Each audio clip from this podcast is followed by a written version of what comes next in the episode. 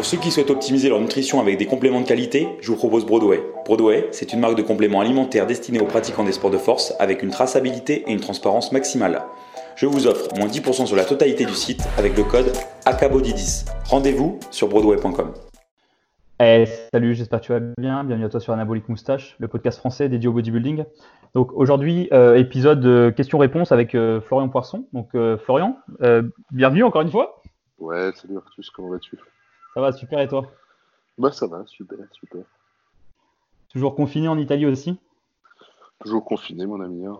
j'avoue que là, quand même, ouais. nous, ça va bientôt faire, ouais, d'ici quelques jours, ça va bientôt faire deux mois pratiquement. Ouais. Je trouve que ça, fait long là, quand même. Hein. Ouais, ça, ça fait quand même des, des, journées, des routines, pas superbes, quoi, là. Hein. Non, c'est clair. Moi, je sais, plus, sais plus à combien de temps on en est, nous, mais c'est vrai que même, même moi qui de base sors pas souvent de chez moi, même moi ça commence à me manquer. Bah tu m'étonnes, c'est incroyable. Ouais. C'est incroyable. C'est prévu que vous sortiez bientôt, il vous donne des infos, vous ou pas de ce côté? Bah nous apparemment le 4 mai. D'accord. On pourrait commencer à sortir. Après, ça serait un déconfinement par région. Donc il y a ah des régions euh, qui, seront, euh, qui auront la possibilité de sortir et d'autres non. Euh, pour l'instant, je t'avoue, on n'a pas d'infos, c'est un peu des rumeurs, entre guillemets. Tant que le président là, ne parle pas à la télé, pour l'instant, il n'y a rien d'officiel. Ouais. Donc, euh, on verra. Après, ce sera vraiment un déconfinement euh, très light. Hein. Ouais. Il y a quand même pas mal de trucs qui seront fermés. On ne pourra pas toujours faire des regroupements, mm, ce genre de choses. Hein. Donc, c'est compliqué, quoi. Ouais, on verra. Hein. C'est comme là en France, on doit bientôt être peut-être déconfiné, mais c'est pareil pour pareil, par exemple pour les salles de muscu, on n'a aucune info, donc euh, c'est pas bah, ça, ça viendra, en dernier. À la fin. Ouais. Ça viendra à la fin parce que c'est le c'est l'endroit, si tu veux, les salles de sport où il y a le plus de, de, la, propagation, pardon, est la plus facile pour le virus. Ouais, après, bon, c'est pas logique que tu rouvres les écoles et que tu laisses les salles de muscu fermées, tu vois, dans la logique. Euh. Ah, bah ça, oui, je suis totalement d'accord. Mais ça, c'est un assassin. Hein. Moi, je dis, moi, je, moi, je dis que c'est un assassin d'ouvrir les écoles comme ça, euh, c'est n'importe quoi. Ah, surtout qu'en plus, pour l'instant, on a même. Enfin, ça, ça continue de monter chaque jour, en tout cas en France. Donc, euh, enfin tu vas rouvrir les écoles, ça va faire quoi? Ça va relancer l'épidémie, quoi. Ah, bah, ça va relancer, parce que le, gamin, il peut très bien être porteur. Il va ouais, et puis en plus, les enfants, bah, ils se lavent moins les mains, ils font moins gaffe que nous, et ils sont vachement bah plus proches aussi, quoi. Mais oui, puis en plus, euh, c'est pas ça, c'est que euh, nous, tu vois, en Italie, ça me rassure un peu, parce que quand je sors, bah, tout le monde porte un masque. Ouais. Euh, alors que quand je vois des vidéos, je vois n'importe quoi, là, en France, même des amis, des des gens que je connais, etc. Personne porte de masque en France, tu vois. Ouais. Il y a quand même un peu plus là depuis euh, une dizaine de jours, j'ai l'impression, depuis qu'ils ont dit qu'enfin ça servait à quelque chose. Mais, mais ouais, c'est vrai que la majorité, non. Euh, même devant chez moi, je vois, il y a un petit parc avec des trampolines. Euh, T'as des gens, ils viennent avec leurs gamins, il n'y a pas de masque et tout. Ouais, ça craint, tu vois. C'est pas. Ouais. C'est pas super. C'est pas super. Mm. Ouais, de toute façon, c'est le même débat sans fin. c'est ça, c'est ça. Ouais. Bon, du coup, on va attaquer avec les questions. Euh, alors du coup, la première, euh, est-ce que manger la plupart de ces glucides sous forme de fruits, de fruits peut poser problème? Est-ce que tu veux que je te laisse répondre ou tu veux que j'attaque? Euh, Non, bah écoute, bah, c'est-à-dire qu'une diète avec juste des fruits, alors c'est sûr que dans une diète, alors attention, hein, moi les réponses que je donne, c'est pas, je suis pas là pour faire des réponses en termes de santé. Ouais, et puis euh, moi, c'est vraiment des réponses en termes de bodybuilding, même si, bien sûr, euh, il faut quand même qu'il y ait un aspect santé dans le bodybuilding. Ouais. encore, encore une fois, euh, juste avant de démarrer, on va, faut préciser que bah, Florian et moi, on n'est pas médecin et en, aucun cas on donne des conseils pour votre santé. Donc, si vous avez une pathologie, un problème ou un, doute sur quoi que ce soit, la base, c'est avant tout d'aller voir votre médecin, tout simplement, en fait. Nous, on, voilà, on, est là juste pour donner notre avis, notre avis, et pas vous dire quoi faire sur le bodybuilding, et pas pour votre santé, et pas pour et pas pour, voilà, pour, soigner quoi que ce soit. Même si, bien sûr, c'est important d'avoir un, aspect santé dans le bodybuilding, mais le bodybuilding, à partir du moment qu'on veut pousser la chose naturellement ou pas naturellement, euh, bah, c'est pas du tout santé. quoi. C'est ça, exactement. tu fais bien de le préciser que même du body naturel, c'est pas, il n'y a, rien de, sain non plus, quoi. Ah, complètement. De toute façon, à partir du moment où tu veux faire une performance, ouais, à partir du moment que tu veux, de toute façon, à partir du moment que tu veux essayer de faire de la performance que que ce soit de la course à pied, du body, euh, du ping-pong, ce que tu veux, bon bah la santé, tu, c'est, plus ça. Hein. bien sûr, bien sûr. Bien sûr. Donc pour revenir à la question, donc une diète avec que des fruits, bah, déjà ça va comporter euh, beaucoup de problèmes. Déjà d'une, euh, bon bah, ça va faire beaucoup de fibres. bon, courage pour aller, pour aller aux toilettes déjà. deuxièmement, le deuxième problème, ce qu'il faut savoir, c'est que dans, le sucre des fruits, on a entre guillemets deux sucres, donc on a du fructose et du glucose. Donc le problème, c'est que bah, il n'y a pas tous les fruits qui, sont bons entre guillemets. là où ce que je veux dire, c'est qu'en fait, quand vous allez manger le fruit, dans le foie, euh, l'énergie va se séparer en deux, donc en glucose et en fructose. Et le problème, c'est que sur certains fruits, on a une balance euh, où il y a plus de fructose que de glucose.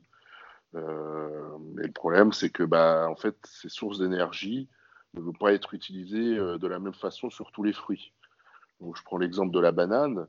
La banane, elle, c'est une bonne source d'énergie au niveau de ce facteur-là, de, fructose, de glucose, comparé à d'autres fruits. Alors, je ne sais pas, je, je connais pas tous les bons et mauvais fruits, mais euh, en mauvais fruits, je, ne sais pas, je vais dire une connerie, je vais dire par exemple euh, euh, la pastèque, par exemple, hein, c'est juste à titre exemple, où on va pas avoir ce même taux de, fructose et de glucose.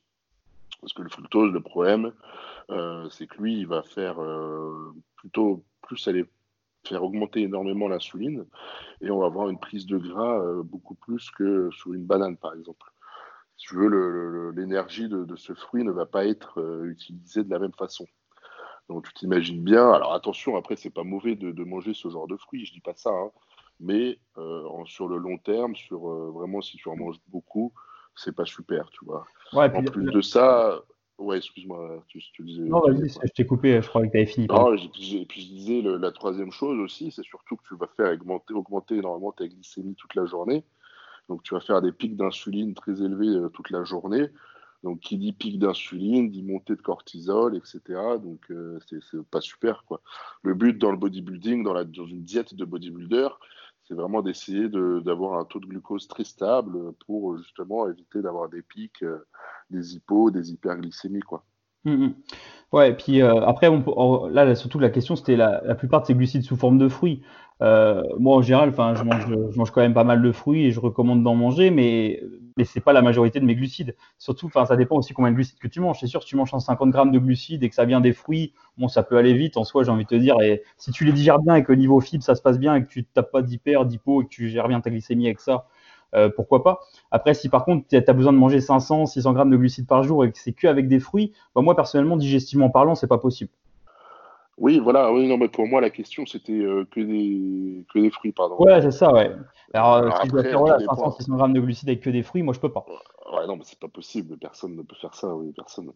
Après, tout dépend, bien sûr, si tu as un repas euh, équilibré avec de la protéine, de la viande, des glucides à IG moyen, bas, donc, je sais pas, du riz basmati, par exemple, avec des légumes et des lipides, par exemple de l'huile d'olive, et que tu manges beaucoup de fruits en dessert, bon, bah forcément, euh, cet IG, cet indice glycémique va être impacté. Ça va être différent sur, euh, sur ton, taux d'insuline, etc. Mais c'est vrai que si tu manges, s'il n'y a pas d'autres euh, IG bas, de lipides dans ton repas, il n'y a que de la, protéine et des, et des fruits, c'est pas super. Ouais. après, après, ça dépend aussi, bah, comme tu disais, ouais, des fruits. Il y a enfin, chaque fruit, déjà, ils n'ont pas tous la même quantité de glucides de base, et puis ils n'ont pas tous la même quantité de fibres non plus, et puis ils n'ont pas le même, la même quantité de glucose ou de fructose. Après, le fructose, le fructose, c'est surtout encore plus gênant quand ça vient pas des fruits, quand c'est du fructose, du fructose rajouté, comme, bah, comme dans les gâteaux, tout ça. Souvent, c'est du fructose qui rajoute. Et alors là, en fait, le fructose, en fait, c'est métabolisé par le foie et ça, les études ont montré que si on consomme beaucoup de fructose, mais notamment par du fructose industriel et pas par les fruits, euh, bah, on se retrouve à avoir des soucis un peu au niveau métabolique euh, si on en mange trop. Après, bon, c'est pareil, c'est sûr que si par jour euh, tu te retrouves à manger 25 fruits pour avoir 600 grammes de glucides via des fruits, je suis pas sûr que là on est dans la santé non plus, parce que d'un point de vue santé, t'es pas censé manger non plus 25 fruits dans ta journée. Ah quoi. non, là c'est sûr. de toute façon, bah, tout, tout, en excès, quoi, mais. c'est sûr. Mais voilà, après, après moi j'aime bien quand même mettre un petit peu de fruits, euh, euh, mais en, quantité euh, modérée dans, mes repas, parce que du coup ça, apporte aussi un peu de glucose en plus, et du coup bah, ça fait que bah, au lieu d'avoir, parce que si pardon on fait un repas, il n'y a que du glucose, bah, on va avoir juste des, des, comment, des, des, comment, des, des, transporteurs pour le glucose. Alors si on met un peu de fructose aussi, par exemple, ou d'autres sucres, d'autres sucres, d'autres formes de glucides, on va avoir différents transporteurs et ça fait qu'on aura une, une, libération un peu plus, un peu plus, comment, de, pas, plus, pour la, au niveau de la glycémie, on aura une meilleure tenue de la glycémie, moins de haut et de bas, quoi. Par exemple, en pré-training, moi j'aime bien prendre un petit peu de fruits avec ma source de glucides pour avoir bah, glucose et un petit peu de fructose. Ça fait que bah, j'ai une glycémie qui est plus stable et j'ai une énergie un peu plus, qui est plus, qui est plus, qui est plus facilement maintenue. Bien sûr, bien sûr. Oui, oui, alors ça, c'est sûr, c'est dans un titre, euh, un titre d'une, dans une activité physique, bien entendu, ouais. Parce que tu les mets, euh, tu les mets euh, avant une activité physique, donc oui, c'est, bien, c'est bien aussi. Moi aussi, je fais ça de temps en temps. avant l'entraînement, j'aime bien faire une crème de riz, ou alors en fin de repas, je me prends des fruits. oui. j'aime bien l'ananas, par exemple, tu vois, ça m'aide à digérer aussi. Ouais, les protéines, ouais. Donc, non, c'est pas mal, ouais. Un fruit, par exemple, avant le training, c'est toujours très bien. Hein. Après, voilà, je le mange pas tout seul, je le mange toujours avec mon repas ou avec, ma collation repas, entraînement, ouais. Ok, bah, je pense que c'est bon pour ça. Alors après, du coup, quelle est l'importance de la quantité et la qualité de sommeil en préparation? Euh, tu, veux, tu veux que je réponde ou? Bah écoute, euh, bah, écoute bah, c'est très simple, hein, la qualité. C'est très important de dormir, ça, on, va pas, on va pas se le cacher. En prépa ou pas en prépa hein. euh, Alors c'est sûr, oui, alors déjà d'une, que ce soit en prépa ou pas en prépa, c'est très important pour moi, pour moi, il faut 7-8 heures minimum de, sommeil. Euh, bon, après, je sais qu'il y a des gens, euh, ils sont différents, ils ont peut-être juste besoin de 6 heures. Voilà, chacun a des cycles un peu différents. Euh, moi, je sais que j'ai besoin de 7-8 heures, et après, dans la journée, ça m'arrive de faire une, ou deux siestes, tu vois, ça, peut m'arriver.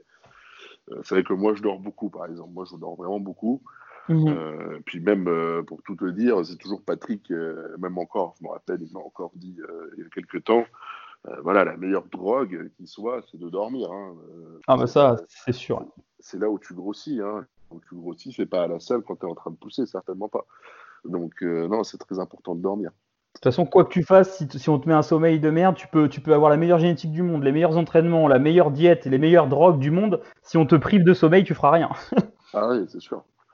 Et euh, d'ailleurs, par rapport à cette question, j'avais juste préparé euh, des, euh, des, résultats d'études qui sont très intéressants et je pense que ça va parler à toi, l'auditeur qui nous écoute. Donc, ils avaient, fait une, ils avaient fait une étude avec deux groupes pendant deux semaines de régime. Donc, les deux groupes avaient à peu près le même taux de body fat, etc. Ils, avaient, ils ont suivi le même déficit calorique pendant deux semaines.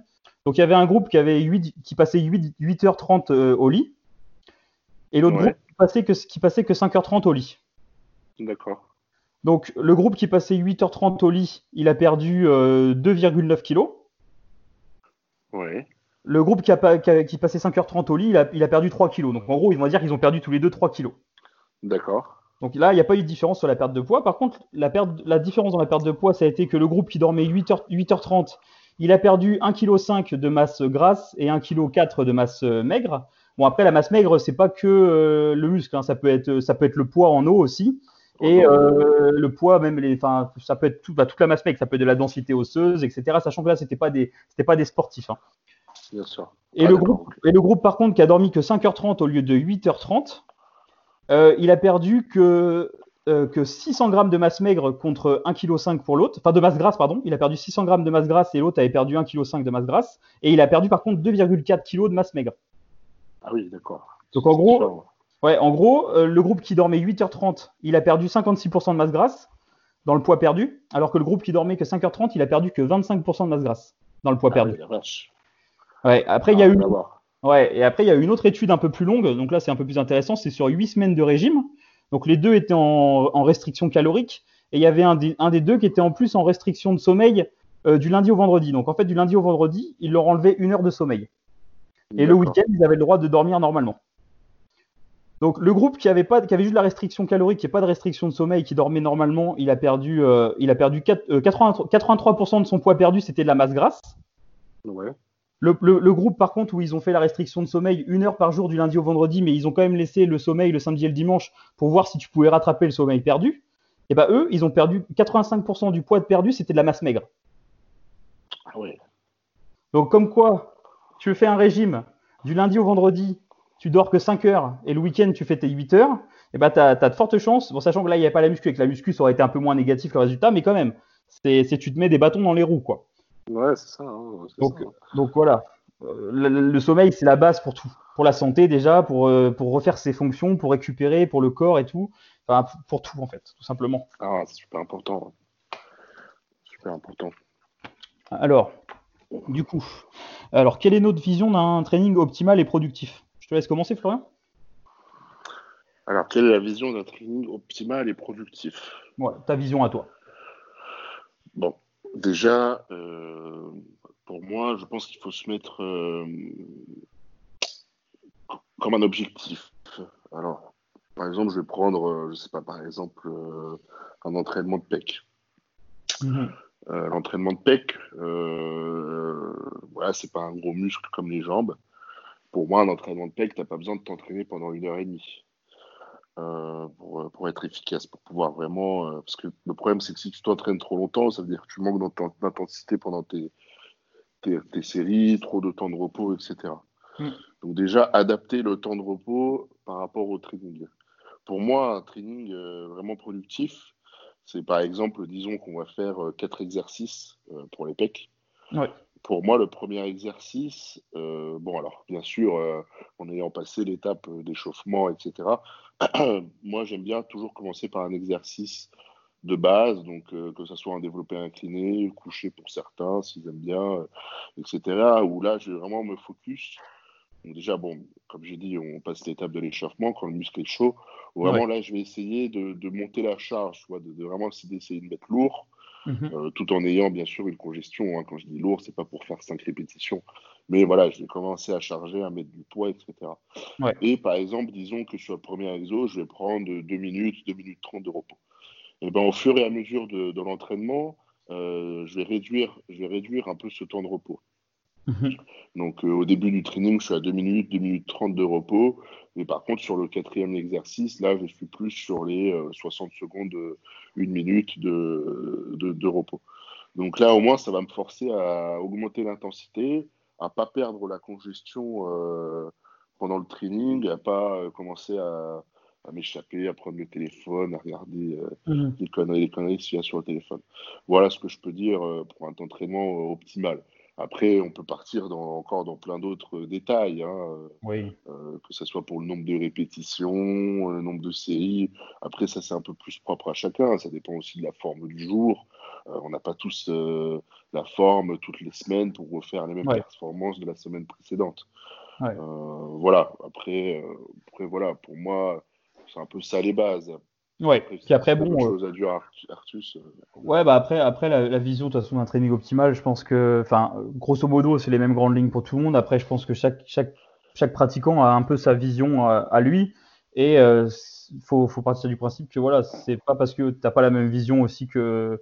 Enfin, qu'on n'a pas les mêmes, les mêmes points surtout que c'est pas au final la, base c'est la même chose. C'est juste qu'après il y a des différences sur notre façon de l'expliquer et tout. Euh, mais après, après moi, par rapport à, par rapport à l'entraînement, moi, c'est pareil, c'est ma vision. Il faut aussi, aussi, ce que les gens ont du mal à comprendre, c'est qu'ils cherchent tous la réponse, la façon de faire, alors que bah, Florian, lui, il a sa façon qui lui correspond. Euh, moi, j'ai peut-être ma façon qui me correspond, qui est peut-être un peu différente. Euh, peut-être que Jean-Paul, il a un autre truc, et puis Michel a, a, une autre façon. Et au final, tout est bon, mais il faut trouver aussi ce qui fonctionne sur soi. Après, moi, euh, ma vision du training optimal et, optimal et efficace, déjà, moi, j'y vais dans l'optique euh, de, bodybuilding. Donc, déjà, si je vais faire ma séance, je vais pas à, part, peut-être à exception près, peut-être quand je fais, quand je fais du soulevé de terre où c'est un petit peu moins le cas, mais je vais dans l'optique de faire un, et encore, je dis des bêtises, je vais dans l'optique de faire un, groupe musculaire et pas de faire des mouvements. Donc, euh, je n'approche pas ma séance en me disant, bah, je vais faire, euh, je vais faire tel mouvement, je vais faire tel mouvement. Je vais, non, je vais faire différents mouvements qui vont me permettre de faire mon muscle. Je vais faire mon muscle avant tout. Je ne sais pas si c'est clair ce que, tu, ce que je dis oui, non, tout à fait, tout à fait. Oui, Donc voilà, donc si par exemple, euh, on va prendre euh, bah, par exemple les, les, ischio-jambiers, bah, je vais prendre des exercices qui me permettent d'avoir euh, le maximum de tension sur les ischio-jambiers et où je sais que le facteur limitant, ça va être mes ischio-jambiers. Si je prends un exercice et que le facteur limitant, c'est mes lombaires ou c'est mon deltoïde ou c'est mon mollet alors que je vais travailler les ischios, bah, j'ai un problème parce que moi, ce que je veux, c'est mettre à l'échec mon ischio. Je veux aller stimuler mon ischio. Je vais aller créer le stress sur l'ischio. Donc ça, c'est pareil pour tous les groupes musculaires que je cible. J'essaye de, je, me concentre et j'essaye d'être, euh, d'avoir ma, connexion cerveau-muscle dans le muscle que je veux travailler. Après, voilà, petite précision parce que malheureusement, on est obligé de préciser ça en France. Mais connexion cerveau-muscle, ça veut pas dire que tu prends la pink dumbbell de 1 kg et tu fais des séries de 200 à, te, à contracter ton biceps en te regardant dans, la glace. quoi. Euh, j'essaye de mettre le plus lourd possible que je peux par rapport à ma force. Donc ça veut rien dire lourd parce que bah, lourd pour moi, c'est pas lourd pour Florian et c'est pas lourd pour toi. Donc je mets le plus lourd possible par rapport à ma force, mais surtout par rapport à la force que je suis capable de faire pour, en gardant la tension sur le muscle que je veux mettre. Exactement. Et, bah, et le problème. dis, oui, oui. Oui, comme tu, comme tu dis, euh, euh, peut-être que voilà, pour les disques jambiers, tu vas devoir faire, tu vas être très bon sur, euh, je sais pas, je vais dire une bêtise, sur un leg curl couché, alors que l'autre, il aura un meilleur ressenti avec un soulevé de terre jambe tendue. Voilà. dû à sa morphologie ou je sais pas la, la masse qu'il a sur ses ischios, etc. Il aura peut-être un meilleur ressenti, etc. Donc c'est pour ça que tout le monde est différent. Alors c'est sûr au début on fait des trainings, même moi avec mes clients, tu vois, je, leur donne des, entraînements. Euh, mais si on voit qu'il y a certaines choses qui ne marchent pas ou on a besoin, on a besoin de corriger quelque chose, ben voilà, là je discute avec la personne. Qu'est-ce que tu aimes faire comme exo? Euh, Qu'est-ce que est-ce que tu as plus de ressenti sur ça ou sur ça? Voilà, c'est aussi ça. On est tous différents. tu regardes l'entraînement de, de Phil Hitz, c'est pas le même que Ronnie Coleman. Mm, mm. Euh, ça n'a rien à voir, tu vois. C'est exactement ça. Euh, tout, tout, le monde est différent, quoi. Ouais. Même, même c'est vrai que même moi aussi avec mes, avec mes trions, en fait, moi, ce que j'essaie d'amener, c'est d'amener mes, mes, clients à, à, découvrir entre guillemets les exercices qui leur correspondent à eux, avec lesquels ils peuvent avoir la meilleure connexion sur leurs différents groupes musculaires. Et une fois que tu as trouvé ton groupe d'exercices qui te correspond vraiment à toi, bah là, tu te poses pas de questions, tu vas, tu bombardes et, et voilà, c'est là que tu, tu vas progresser. Après, moins tu moins es avancé sur un groupe musculaire ou moins tu as une moins bonne connexion nerveuse sur ce groupe musculaire, plus ça va être compliqué de trouver le bon, les, bons, les bons exercices. Tu auras peut-être besoin de faire un peu plus de bricolage dans un premier temps et peut-être que tu seras obligé de sacrifier un peu de charge au début parce que tu vas devoir apprendre à bien recruter le muscle. Mais une fois que tu sais recruter le muscle, bah, il faut mettre le plus lourd possible que tu peux en restant dans, dans, un, dans une technique d'exécution qui te permet de recruter ce muscle. Oui, tout à fait. Donc, euh, donc voilà, après, euh, après c'est un peu pareil. Moi, j'aime bien. C'est vrai que pour, pour chacune de mes séances, j'ai surtout un gros exercice euh, où je vais avoir le maximum de l'intensité sur, sur le groupe en question. Et c'est, on va dire, c'est 80% de, de, du stimulus de ma séance. Après, le reste, il y aura d'autres exercices autour. Mais le, le, gros du gros, ce sera vraiment un exercice, tu vois. Et puis, et puis, par exemple, voilà, moi, par exemple, pour les, pour les, pour les ischios, je fais du soulevé de terre jambes tendues en ce moment. Mais par exemple, on m'a demandé sur Instagram euh, pourquoi je mettais pas de ceinture. Et parce que bah, je mets pas de ceinture parce que bah, moi mes lombaires c'est vraiment pas un facteur limitant sur, l'exercice là. J'ai vraiment un problème avec les, les ischios qui lâchent en premier et pas mes lombaires. Si ce serait mes lombaires, bah, je pourrais essayer de mettre une ceinture par exemple pour peut-être voir si ça, se transposerait aux ischios. Et puis par contre, si, si, on veut bosser les, les ischios et qu'on veut faire du soulevé de terre jambes tendues et s'entêter alors que en fait bah, c'est notre bas du dos qui lâche à chaque fois, c'est peut-être pas le plus productif quoi. Bien sûr. Et après, c'est pareil, ça, ça, dépend des fourchettes de répétition. Parce que peut-être que voilà, c'est sûr, si je veux faire du soulevé de terre et que je veux faire une série de 30 reps, peut-être qu'au bout de 30 reps, bah, c'est les ischios, c'est pas les ischios qui vont lâcher, mais mes lombaires, quoi. Ouais, En fonction des exercices, voilà, faut aussi trouver la bonne charge, la bonne fourchette de répétition.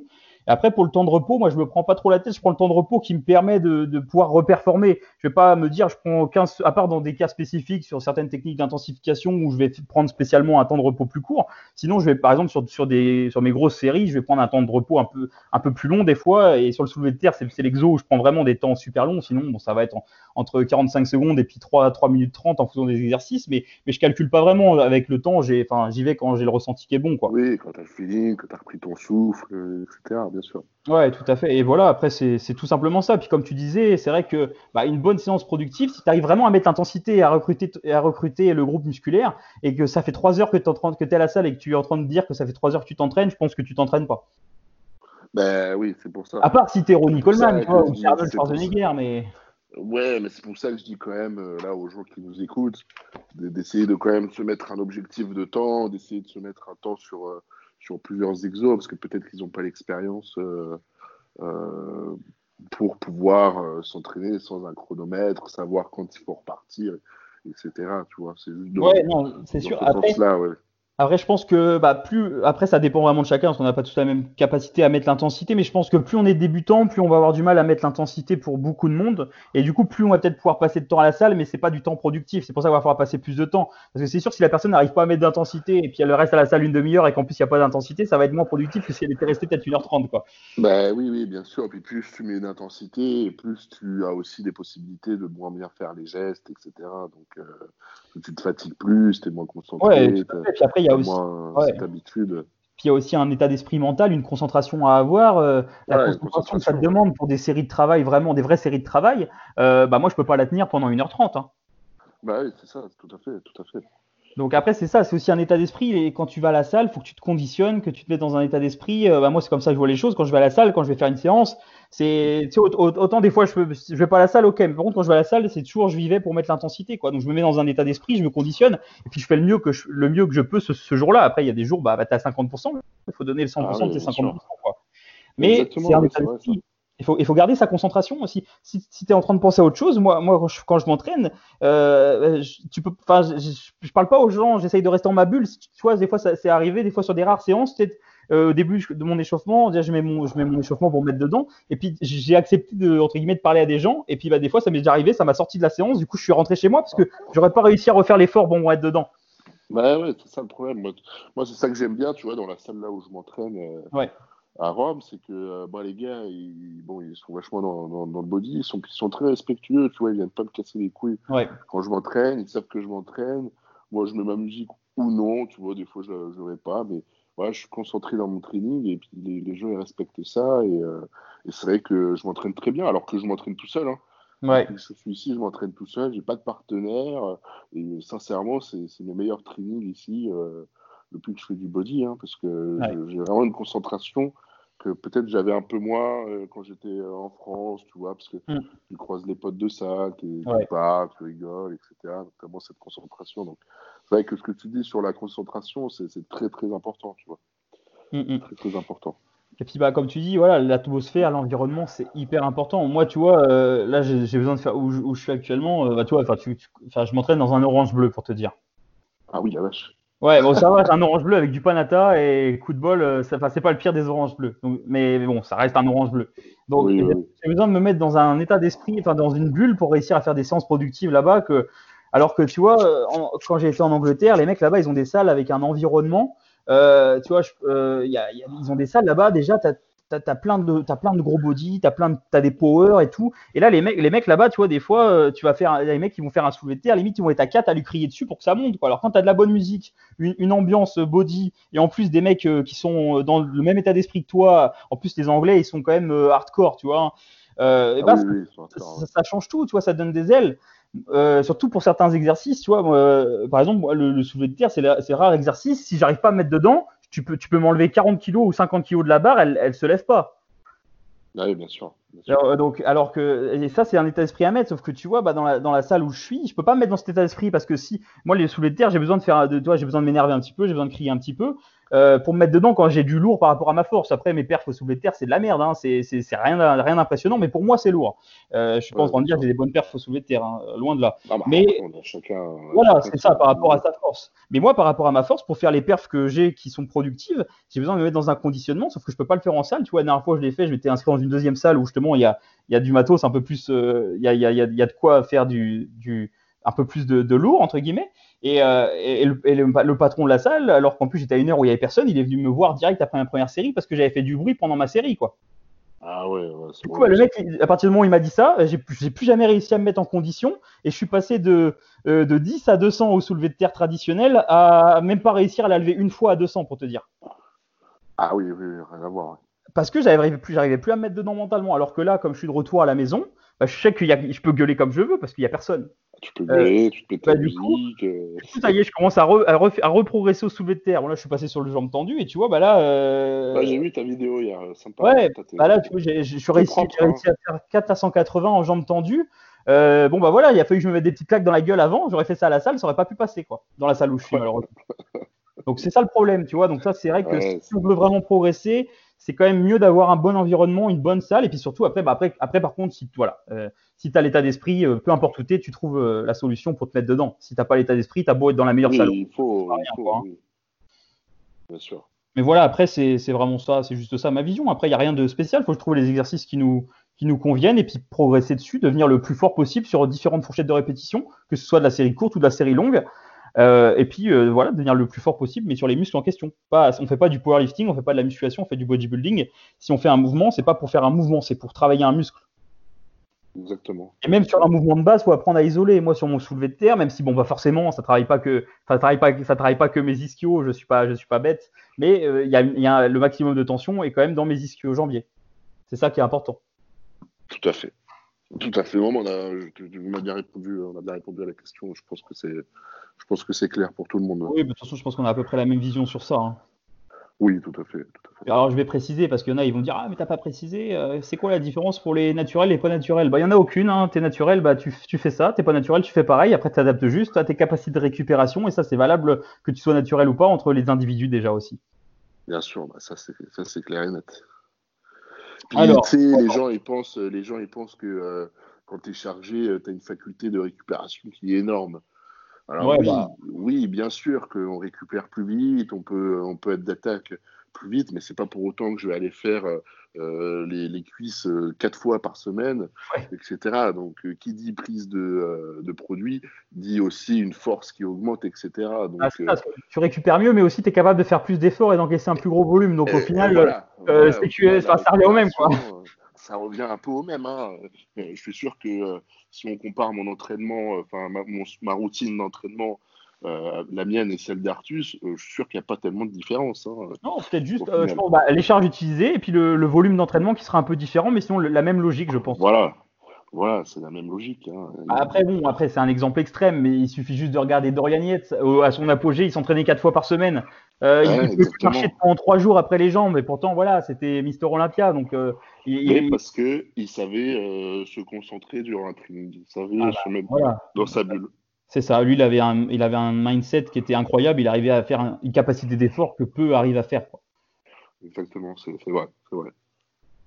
Alors, euh, donc, quelle est l'importance de boire beaucoup d'eau et quelles sont nos recommandations?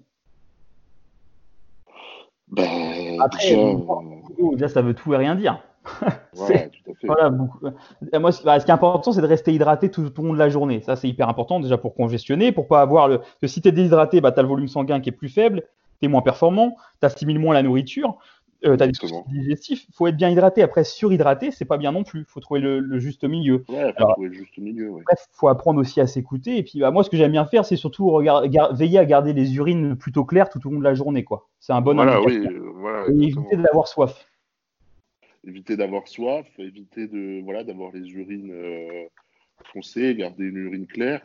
Après, un petit conseil que ça, il n'y a pas trop de monde qui le fait euh, c'est dès le matin la première chose que vous faites quand vous voyez, vous, buvez de l'eau. Ouais, ça complètement d'accord. Très important. après, bien sûr, hein, vous pouvez rajouter des, trucs. Hein. Moi, je sais que euh, voilà, moi j'aime bien mettre du citron, euh, du, vinaigre de cidre de pomme. Oui, après voilà, c'est liquide confondu. Hein, c'est voilà, s'hydrater. Voilà, mais s'hydrater, s'hydrater, c'est très important. Après, moi je conseille, je conseille à peu près tous les, tous les 20 kilos, euh, environ 800 euh, kilos. Euh, ah mince, ça a coupé, je t'ai pas entendu, Florian. Ouais, tous les 20 kilos, disais, je disais tous les 20 kilos. Après, ça dépend, hein. bien sûr. Là, on est en hiver, fin d'hiver. Mhm. Tu vas beaucoup moins, tu vas beaucoup moins boire, moins boire qu'en été. Moi, en été, je tourne facilement entre 5 et 6 litres d'eau. Hein. 6 litres d'eau, facile. Alors que là, en hiver, je dois être à peu près à 4 litres, 4-5 litres. Mhm. Euh, ce qui est déjà pas mal. Mais, euh, ouais. mais euh, ouais, je conseille tous les 20 kilos, 800 millilitres d'eau pendant l'hiver, tu vois. Donc, sur quelqu'un de 80 kilos, ça fait 3,2 bah, litres d'eau. Voilà, je pense que je pense c'est à peu près ça. Après, moi, perso, quand je m'entraîne, je bois facilement un litre 5 d'eau. Hein. Ouais, même moi aussi, surtout en, surtout en été. Après, en hiver, même en hiver, ça m'arrive des fois de boire. Après, ça dépend de la séance, mais je bois, je, c'est rare que je bois pas au moins un litre dans la séance après, minimum, un litre pendant la séance, c'est la base. Après, ce qui est super important, euh, notamment pour les personnes qui s'entraînent le matin, c'est d'y aller. Mais moi, quand si je m'entraîne par exemple dans la matinée, euh, je vais essayer d'avoir au moins bu un demi-litre d'eau minimum avant d'y aller. quoi. Ouais, ouais, ouais. Bah déjà, de toute façon, le, le conseil que aussi avant les trainings, c'est. Euh, bon, déjà, alors, déjà, je ne conseille pas de boire beaucoup pendant un repas. Hum. je pense qu'il ne faut pas boire plus qu'un verre d'eau. Ouais, je suis assez d'accord. Sinon, euh, vous allez niquer euh, complètement votre digestion. C'est clair. Mais après, une demi-heure après, euh, là, vous, vous, pouvez commencer à boire un peu plus. et vous allez voir que durant votre training, si vous avez fait un bon repas en glucides, bon, un bon repas en glucides, pardon, et que vous l'avez bien salé, et vous buvez beaucoup d'eau par la suite, vous allez voir qu'après pendant l'entraînement, vous allez avoir une bonne congestion. après, un autre petit conseil, par exemple, 20 minutes avant un repas, 15-20 minutes avant un repas, buvez de l'eau. Pourquoi? Parce qu'en fait, vous allez nettoyer votre estomac et euh, quand il va, euh, il, va avoir, il va avoir beaucoup plus de facilité après à recréer des enzymes digestives, etc., pour pouvoir digérer votre repas. Mm, mm. Et euh, après aussi un petit truc tout bête en fait, c'est penser à garder une bouteille d'eau avec vous à tout moment de la journée, parce que si on n'a pas d'eau à côté, on n'y pense pas. Alors que moi j'ai tout le temps ma bouteille sur mon bureau ou avec moi, et du coup bah ça fait qu'on y pense quand elle est là. Ouais, c'est vrai, c'est vrai. Bah, Prendre l'habitude de boire vraiment régulièrement ça fait, euh, ça fait très longtemps, mais moi, j'ai l'habitude de, boire euh, toutes les, euh, pas, toutes les 30 minutes, on va dire, je bois. Quoi. Ouais. Ah, et puis après, si, si vous ne buvez pas assez, vous allez vite le voir en buvant un peu plus que ça va tout changer niveau contraction, niveau perf et tout. après, je, bois, je bois un petit coup d'ailleurs. Ouais, moi je bois aussi pendant, mais et pendant après le, le truc qu'il faut faire gaffe, c'est si on boit trop d'eau et qu'en plus on s'amuse à, mettre zéro sel dans son alimentation. Là, ça peut être dangereux. Donc, euh, bah, ça va être euh, dangereux parce qu'en plus, tu vas forcer le corps en fait euh, en buvant beaucoup d'eau à pisser, à faire fonctionner les reins, etc. donc tu vas perdre énormément de sodium. Voilà, tu vas perdre énormément de sodium et vu que tu en as déjà très peu, c'est très mauvais. Donc voilà, après. après, après souvent, les gens qui les gens qui ne salent pas leur repas, ils n'ont pas là cette sensation de soif la plupart du ouais, temps. c'est vrai qu'en général, ils boivent, ils boivent moins. Bah, le corps est bien fait, hein, il n'est pas con, il ne va pas te faire boire des litres alors ouais, c'est ça, pas de minéraux. Quoi. Exactement. Donc, euh, ouais, après, euh, je, te montre après parce que je sais qu'il y a des gens qui aiment bien, qui aiment bien les chiffres. Euh, justement, j'avais récupéré les, chiffres du coup basés par, sur un, donc c'est un, un, livre en anglais, hein, ça s'appelle Optimizing Physical Performance During Fasting and Dietary Restriction. Euh, donc en gros, optimiser la performance physique pendant le, pendant le jeûne ou euh, alimentaire ou, hydrique, pardon, pendant le jeûne, en période de, jeûne ou autre, et puis en période d'alimentation aussi, enfin de restriction alimentaire. Et euh, alors, il recommande en fait, d'après ce qu'ils ont, il faut, lire le bouquin, mais en gros, il recommande un millilitre de liquide par, par, par une kilocalorie ingérée. Donc, par exemple, si tu manges 3000 calories par jour, il recommande de boire 3 litres. 3 litres, ouais. Après, il recommande, euh, il recommande par exemple dans les 2 à 4 heures qui précèdent l'entraînement, il recommande, il recommande entre 5 et 10 ml par kilo. Donc en gros, pour un athlète de 80 kg, ça voudrait dire 400 à 800 ml avant, euh, pendant, les 2 à, euh, pendant les 2 à 4 heures qui précèdent l'entraînement. Quoi. Ouais, bah ça c'est tout à fait logique, ouais, hein, tout à fait logique. Ouais. Après, Comme voilà. Dit, ouais, avant l'entraînement, il faut vraiment augmenter l'eau, quoi. Hein. Ouais.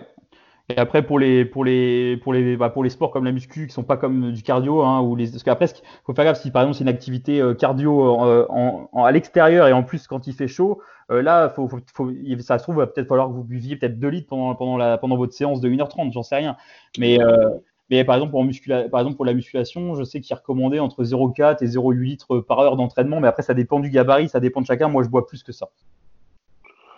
C'est ça, exactement. Ça dépend de, ça dépend de chacun. Mais il faut aller un peu à, la sensation, se forcer un petit peu. Mais après, voilà, faut apprendre à s'écouter. Faut pas, faut pas se forcer à boire si on n'a pas, si on, si on n'en ressent pas le besoin. Le but c'est pas de se noyer, mais il vaut mieux boire des petites, des petites gorgées tout au long de la journée. Veiller à garder les urines euh, plutôt claires. Euh, si, voilà, si, quand tu as pissé, c'est la couleur du jus de pomme, c'est que t'es pas assez hydraté. Euh, faut plus que ce soit de la couleur de la citronnade ou quelque chose comme ça.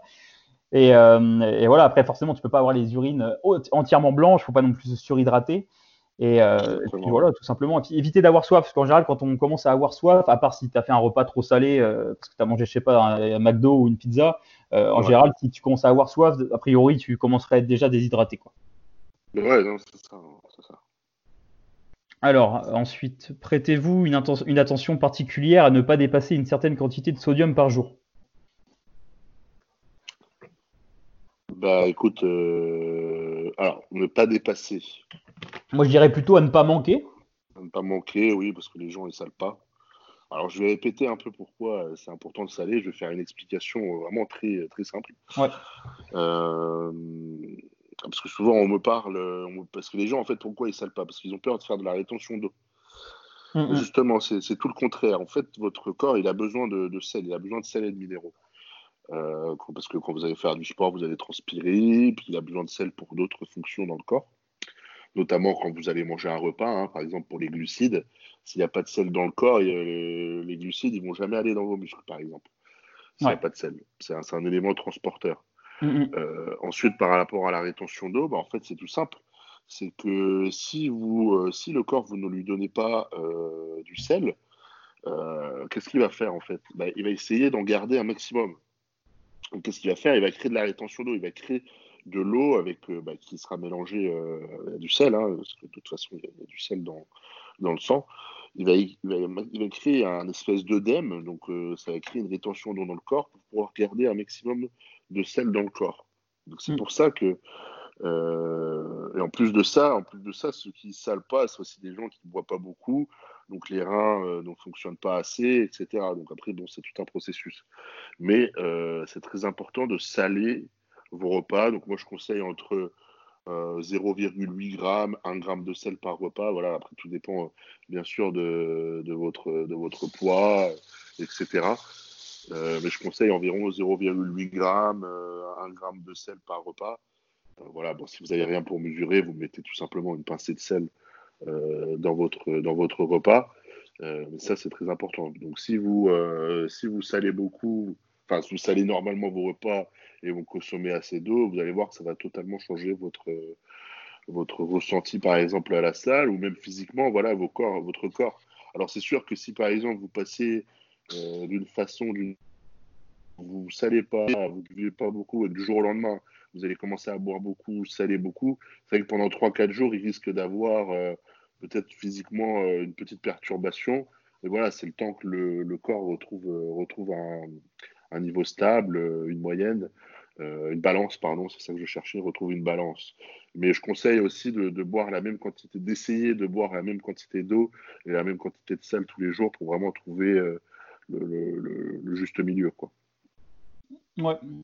Ouais, non, parce que après, ouais, c'est sûr que si euh, euh, un jour tu manges un gramme de sel, le lendemain t'en manges 10 et tu fais pareil avec l'eau, ton corps en fait il va jamais savoir quoi faire. Et puis en fait, si par exemple un jour t'as as manqué soit d'eau, soit de sel, bah, t'es sûr que les jours qui suivent il va le stocker pendant 24 heures, 48 heures euh, parce qu'il y a eu le manque entre guillemets. Bah, puis après, nous, dans un, point de vue performance, ouais. donc le, but c'est d'essayer de faire la meilleure séance possible, de sentir le mieux possible, d'assimiler le, le mieux possible les aliments, etc. Donc, c'est très important. Il faut préciser aussi que euh, là, quand, on dit quand Florent dit de rajouter du sel par repas, euh, c'est qu'on part du principe que c'est un repas avec des aliments bruts non transformés. Et pas forcément si c'est un repas industriel qui est déjà ah en plus, si, tu, si tu vas manger au McDo et que tu rajoutes euh, un gramme de sel dans ton repas, tu n'as rien compris. quoi. c'est sûr, il ne faut pas rajouter du sel sur les frites. Quoi. Donc euh, voilà, là, le, là c'est vraiment dans le contexte où le repas, il n'y a eu aucun apport de sodium, euh, hormis le, sodium qu'il y a déjà dans l'alimentation, sachant que quand on rajoute du sel, le, sel, euh, à part, le sel, bah, moi, je, moi je conseille du sel, du sel tout simplement de mer, non raffiné. Ouais, qui contient les minéraux. Il n'y a, a, pas que du sel, il n'y a pas que du sodium en fait dans le sel, de, le sel marin il y a différents minéraux. Bon, la majorité, c'est du sodium. Il y a aussi du chlorure. Après, il y a, un peu de magnésium. Il y a un peu, il y a un, il y a un, peu de tout. Il y a même un petit peu de potassium. Il y a pas mal de minéraux. Euh, c'est pour ça, par contre, c'est sûr, si vous prenez du sel blanc de table raffiné entièrement où il n'y a plus que du sodium, euh, là, c'est un peu moins bien, quoi. Et en plus, souvent, il y a des additifs avec qui sont pas forcément top pour la digestion, tout ça. Mais euh, et parlons aussi du, sel d'Himalaya. Ouais. bon, je sais que tout le monde préconise ce sel, surtout tous les, tous les bodybuilders, pardon. Mm. Mais même moi, je l'ai déjà fait dans le passé. Hein. Je pensais que c'était euh, que c'était bien, que c'était le meilleur sel. Parce que ouais c'est ça. Donc bêtement, j'ai pensé la même chose. Mais euh, le sel d'Himalaya, c'est pas bon du tout parce qu'il y a énormément d'additifs euh, dans le processus de fabrication. Ils rajoutent plein de conneries dedans. Donc euh, franchement, évitez de, en plus, de, de, de, prendre ce sel et puis prenez des marques françaises, c'est bien mieux aussi. En plus, si je dis pas de bêtises, le sel d'Himalaya, il est extrait dans des carrières par des gamins dans des pays, dans des pays en voie de développement. Donc c'est des enfants qui vont extraire ça dans des conditions inimaginables, avec des, avec comme disait Florian, va différents procédés pour extraire le sel. Et puis, et puis pourquoi il est rose en fait? C'est parce qu'en fait, il a euh, dedans il y a, il y, a, il y a différents, il y a plein, de, il y a plein de minéraux, c'est vrai, mais il y a plein de trucs aussi. Il y a plein de polluants. Je crois que il y a même il y a même plein de cuivre et tout. Bon après, avec les quantités qu'on va manger, ça va pas forcément avoir un impact négatif sur la santé. Mais bon après, on a, on, est en France, on a, on a, du, on a, on a du sel français qui, qui est non raffiné, qui vient de la mer. Euh, pourquoi aller chercher du, du, sel qui vient de l'autre bout du monde et qui est extrait ah par des enfants Bien sûr, tout à fait. Et en plus, dans le sel, dans le sel de mer, normalement, on a aussi de l'apport en iode qui est important pour la thyroïde, qu'on n'aura pas dans le sel d'Himalaya, si je dis pas de bêtises. J'ai un doute, mais je crois qu'il y a ça aussi. Ah, ça, je sais pas, je pourrais pas te dire. Mais, euh, j'avais lu il y, a, quelques mois, j'avais lu euh, une étude sur ça en détail. C'est vrai, dans, dans, ce que tu as parlé, il y avait aussi ça. Mais euh, ouais, à éviter absolument le, sel d'Himalaya. Ouais. Donc voilà, moi vrai, moi je prends du, du sel tout simplement de Guérande, de gris, quoi. voilà, parce que je suis pas, je suis en Bretagne, donc c'est pas très loin. Et ouais, voilà, exactement. Ouais. Donc, euh, donc voilà, après pour le, pour, le, pour le sodium, après forcément, là encore une fois, on précise, on parle pour le bodybuilding. Forcément, si euh, le but c'est la santé avant tout, euh, manger 4 grammes de sel par jour, c'est pas forcément, rajouter 4 grammes de sel dans son alimentation par jour, c'est pas forcément intéressant à faire. quoi. Ouais, là, c'est sûr, si t'as pas d'activité physique et tout ça. Quoi. Et puis après, il faut adapter aussi son apport en eau et en sel à sa transpiration. Parce que je sais qu'il y a des personnes qui transpirent énormément, et quand on transpire, on perd majoritairement du sodium. Euh, entre autres. Et du coup, bah, si on transpire énormément, euh, forcément, si toi tu transpires pas beaucoup et que ton voisin il transpire énormément, peut-être que ton voisin aura besoin de plus de sel que toi. Après, euh, comme disait Florian, bah, le sodium, bah, le, sodium, c'est important pour, pour comment fixer les glucides dans les muscles, pour faire du glycogène. Alors après, il y a des gens qui vont dire oui, mais non, normalement c'est le potassium qui est en intracellulaire, et puis justement le sodium c'est extracellulaire, c'est pour ça qu'il faut faire attention d'eau. Le, oui, le potassium est intracellulaire, sauf qu'en fait pour que le potassium rentre dans la cellule, il y a besoin que le sodium en sorte. Et en fait, le sodium il rentre dans la cellule avec euh, le glycogène, et après euh, il y a le potassium qui rentre en laissant ressortir le sodium. C'est comme ça que ça marche. Donc, et après, les mecs, ils vont se dire, c'est bizarre, j'ai mangé 600 grammes 800 euh, grammes de glucides, j'ai pris du Diffuca, et euh, j'ai pas j'ai pas salé, j'ai coupé mon eau et j'étais tout plat sur scène. La prochaine fois, je mangerai plus de glucides. Et les lendemains, ils vont et le soir même, ils vont à la pizzeria ou au McDo et le lendemain matin, ils disent "Oh putain, je suis veineux, c'est parce que j'avais pas assez rechargé en glucides." Alors qu'en fait non, c'est juste parce que tu avais coupé l'eau et le sel. C'est ça, tout à fait. Donc voilà, donc ça c'est important. Et euh, voilà, du sel non raffiné. Euh, à chaque repas. Après, il faut adapter les quantités. Et puis après, alors ce qui est important aussi, c'est euh, en fait plus, plus on mange de potassium, plus entre guillemets on peut tolérer une quantité élevée de sodium parce que voilà, il y a un rapport entre les deux. Après, ce qui est bien, c'est quand même d'avoir des apports constants, comme disait Florian, euh, chaque jour, pour pas faire des, des, choses un peu dans tous les extrêmes et puis pas aller à l'extrême non plus. Mais, mais, par exemple, si sur un repas, un repas avec des, par exemple, des pommes de terre, bah là, il y a beaucoup de potassium, on peut se permettre de saler un peu plus. Alors que si on fait un repas où il n'y a pas du tout de potassium, peut-être qu'on peut se permettre d'avoir une petite dose de sodium en moins. Mais en tout cas, avoir un peu de sodium dans son alimentation autour de l'entraînement, ça va, vous allez voir que niveau perf, vous allez pouvoir mettre plus lourd, vous allez avoir des meilleures contractions et vous allez faire tout simplement une meilleure séance avec une meilleure congestion, etc. Quoi. Totalement. Je n'aurais pas dit mieux. Euh, toc, euh, du coup, euh, ensuite, nos, alors, nos regrets et erreurs dans ce sport. Alors, est-ce que tu as des regrets ou des erreurs dans le, dans, dans le bodybuilding, Florian?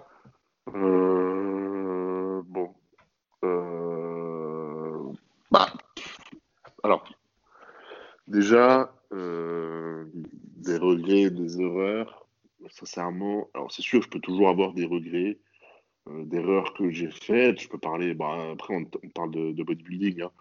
Euh, mhm. Par exemple, voilà, on peut parler de ma deuxième compétition quand j'ai fait l'Arnold Classique en 2016. ma connerie, par exemple, ça a été de de faire, euh, de pas écouter euh, Patrick le, dernier mois euh, avant l'Arnold. D'accord. Parce que en fait, je sais pas pourquoi, mentalement, j'étais. c'est pas que j'avais pas confiance en Patrick ou quoi que ce soit, c'est juste que je sais pas pourquoi j'avais envie d'arriver vraiment écorché à cette compétition. Mhm. Et du coup, j'avais augmenté mon cardio, j'avais baissé un peu les glucides, j'avais fait quelques conneries. Mhm. Et bah, qu'est-ce qui s'est passé? C'est que je suis arrivé à la compète complètement naze, j'avais perdu énormément de masse musculaire, j'avais complètement foiré ma préparation. Et bon, bah voilà, hein, j'ai fait, euh, j'ai fait euh, dixième, je crois, un truc comme ça, dixième ou onzième. Mais par contre, tu vois, ça m'a appris, euh, ça m'a appris bah voilà, qu'il fallait plus faire cette connerie. Après, ça m'a remotivé énormément de faire cette place. après, j'ai énormément progressé. Je, me rappelle, j'avais fait ma prise de masse avec Pat, ça, ça, avait super bien marché et tout ça. Donc euh, ouais, ça avait totalement changé en fait cette erreur. Ça m'a permis de, de, mieux rebondir, tu vois. Donc euh, mhm. après, bon, je vais pas dire euh, toutes les erreurs, etc. que j'ai pu faire. On en fait tous. Et mhm. peut-être que, je vais encore en, comme peut-être que je vais encore en faire. Mais voilà, comme tu dis, c'est comme ça qu'on apprend. Des erreurs, tu peux pas ne, pas en faire. Quelqu'un qui arrive au top et n'a pas fait d'erreur, c'est pas possible. on a tous fait des erreurs, mais dans tous les domaines, hein, dans tous les domaines. Hein. donc, euh, même le mec qui a une entreprise, euh, ça se trouve, euh, le mec qui a une entreprise qui marche, peut-être qu'il a fait cinq entreprises avant pour, et qui n'ont jamais marché, tu vois. Donc, donc c'est pour ça, tu vois. C'est très important de faire des erreurs. Après, ce qui est, important avec les, ce qui est important avec les erreurs, c'est pas, ce qui est, ce qui est important, c'est pas de pas les faire, c'est de pas les refaire surtout. Ouais, oui, ça, bah, ça, oui, bah, après, là, faut, faut pas être con de les refaire, oui, ça c'est sûr. Voilà, mais après, voilà, comme tu dis, voilà, enfin. Après, des regrets, des regrets, des regrets, non, sincèrement, je, je suis content de dire que j'ai pas de regrets euh, par rapport au body. Mhm. Euh, j'ai toujours essayé de faire des, des, choix réfléchis, etc. Euh, toujours essayé de faire ce que je voulais, de prendre mon temps aussi, surtout. Jamais me précipiter à vouloir faire des, des trucs alors que j'ai totalement le temps. Donc, euh, donc, non, des regrets, non, sincèrement, euh, non. Après, je sais pas ce que tu as à dire, Marcus. Ah, les, regrets, euh, j'ai envie de te dire non. Enfin, en plus, ça sert à rien. Enfin, d'avoir des regrets, c'est se faire du mal pour pas grand chose, quoi. Tu sais, ça fait partie, dans le sens, tu pourrais avoir des regrets pour des erreurs, mais si les, erreurs, elles ont été formatrices, c'est ce qui t'a fait évoluer. Tu vois, moi, toutes les erreurs que j'ai fait, que ce soit à peu importe, à l'alimentation, sur l'entraînement, sur sur les, les, tests que j'ai pu faire euh, pour faire mes, mes compètes. Tu vois, si j'avais pas, si je m'étais pas amusé à couper le sel, à couper l'eau sur des compètes, j'aurais peut-être pas compris autant l'importance. Ah oui, ça c'est sûr. Hein. Donc, euh, enfin, c'est des exemples. Mais après, voilà, j'ai pas de, en soi, j'ai pas de, j'ai pas de, de, regrets. Après, bah, les erreurs, euh, ce que j'ai pu faire comme erreur, franchement, je, je sais pas. La principale erreur que, que je peux faire, c'est peut-être de, mais ça, c'est tout, c'est tout le temps, mais c'est ma personnalité, c'est de, c'est comme ils disent en, enfin, comment c'est, euh, euh, quand tu penses trop, c'est overthinking. ouais, ouais, ouais. Juste prendre trop la tête pour euh, des détails en fait et juste au final se faire confiance un peu et avoir un peu plus confiance en moi aussi en ce que en ce que je sais et puis en j'aurais pu, j'aurais pu avoir plus confiance en ce que je faisais dans précédemment parce qu'en fait souvent il y a, y a, plein il y a plusieurs fois où j'ai eu où j'ai eu besoin de de me rassurer et tout, euh, parce que j'étais, je me dis, ah, ça se trouve, c'est pas bien, peut-être tout le temps à chercher le petit truc magique en plus qui te manque, tu vois, et au final, il te manque rien. Tu vois ce que je veux dire? Ouais, bah, c'est ça, c'est totalement ça.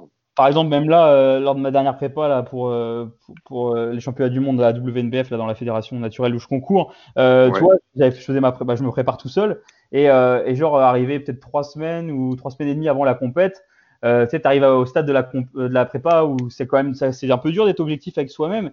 Et je me disais, ah, il faut, il me faut, ah, ça se trouve, j'arriverai pas à être, à, comment j'ai besoin d'un œil extérieur pour ma week, tout ça. Il faudrait que, je vois quelqu'un, euh, peut-être. Donc du coup, j'ai, voulu prendre un, un coach euh, qui avait l'air compétent là-dedans, qui avait l'air d'avoir des connaissances poussées en physiologie mais même si euh, il, travaille principalement avec des mecs euh, sous chimie, il avait l'air d'avoir la connaissance pour m'apporter des, des, éléments en plus pour ma pour ma au naturel. Ouais, ouais. Euh, du coup, je lui en plus, du coup, c'était c'est en plus sur le avec le recul, c'est parce que j'étais au régime que j'ai fait ça, parce que j'aurais jamais en, en, en, toute logique, c'était débile de prendre un mec trois semaines avant une compète pour te donner un coup de main qui te connaît pas. Bah ouais. Et euh, du coup, ouais, du, coup, mec, je lui ai, je, je bah, du coup, je lui ai, je lui ai filé 400 balles pour qu'il me file un coup de main là-dessus.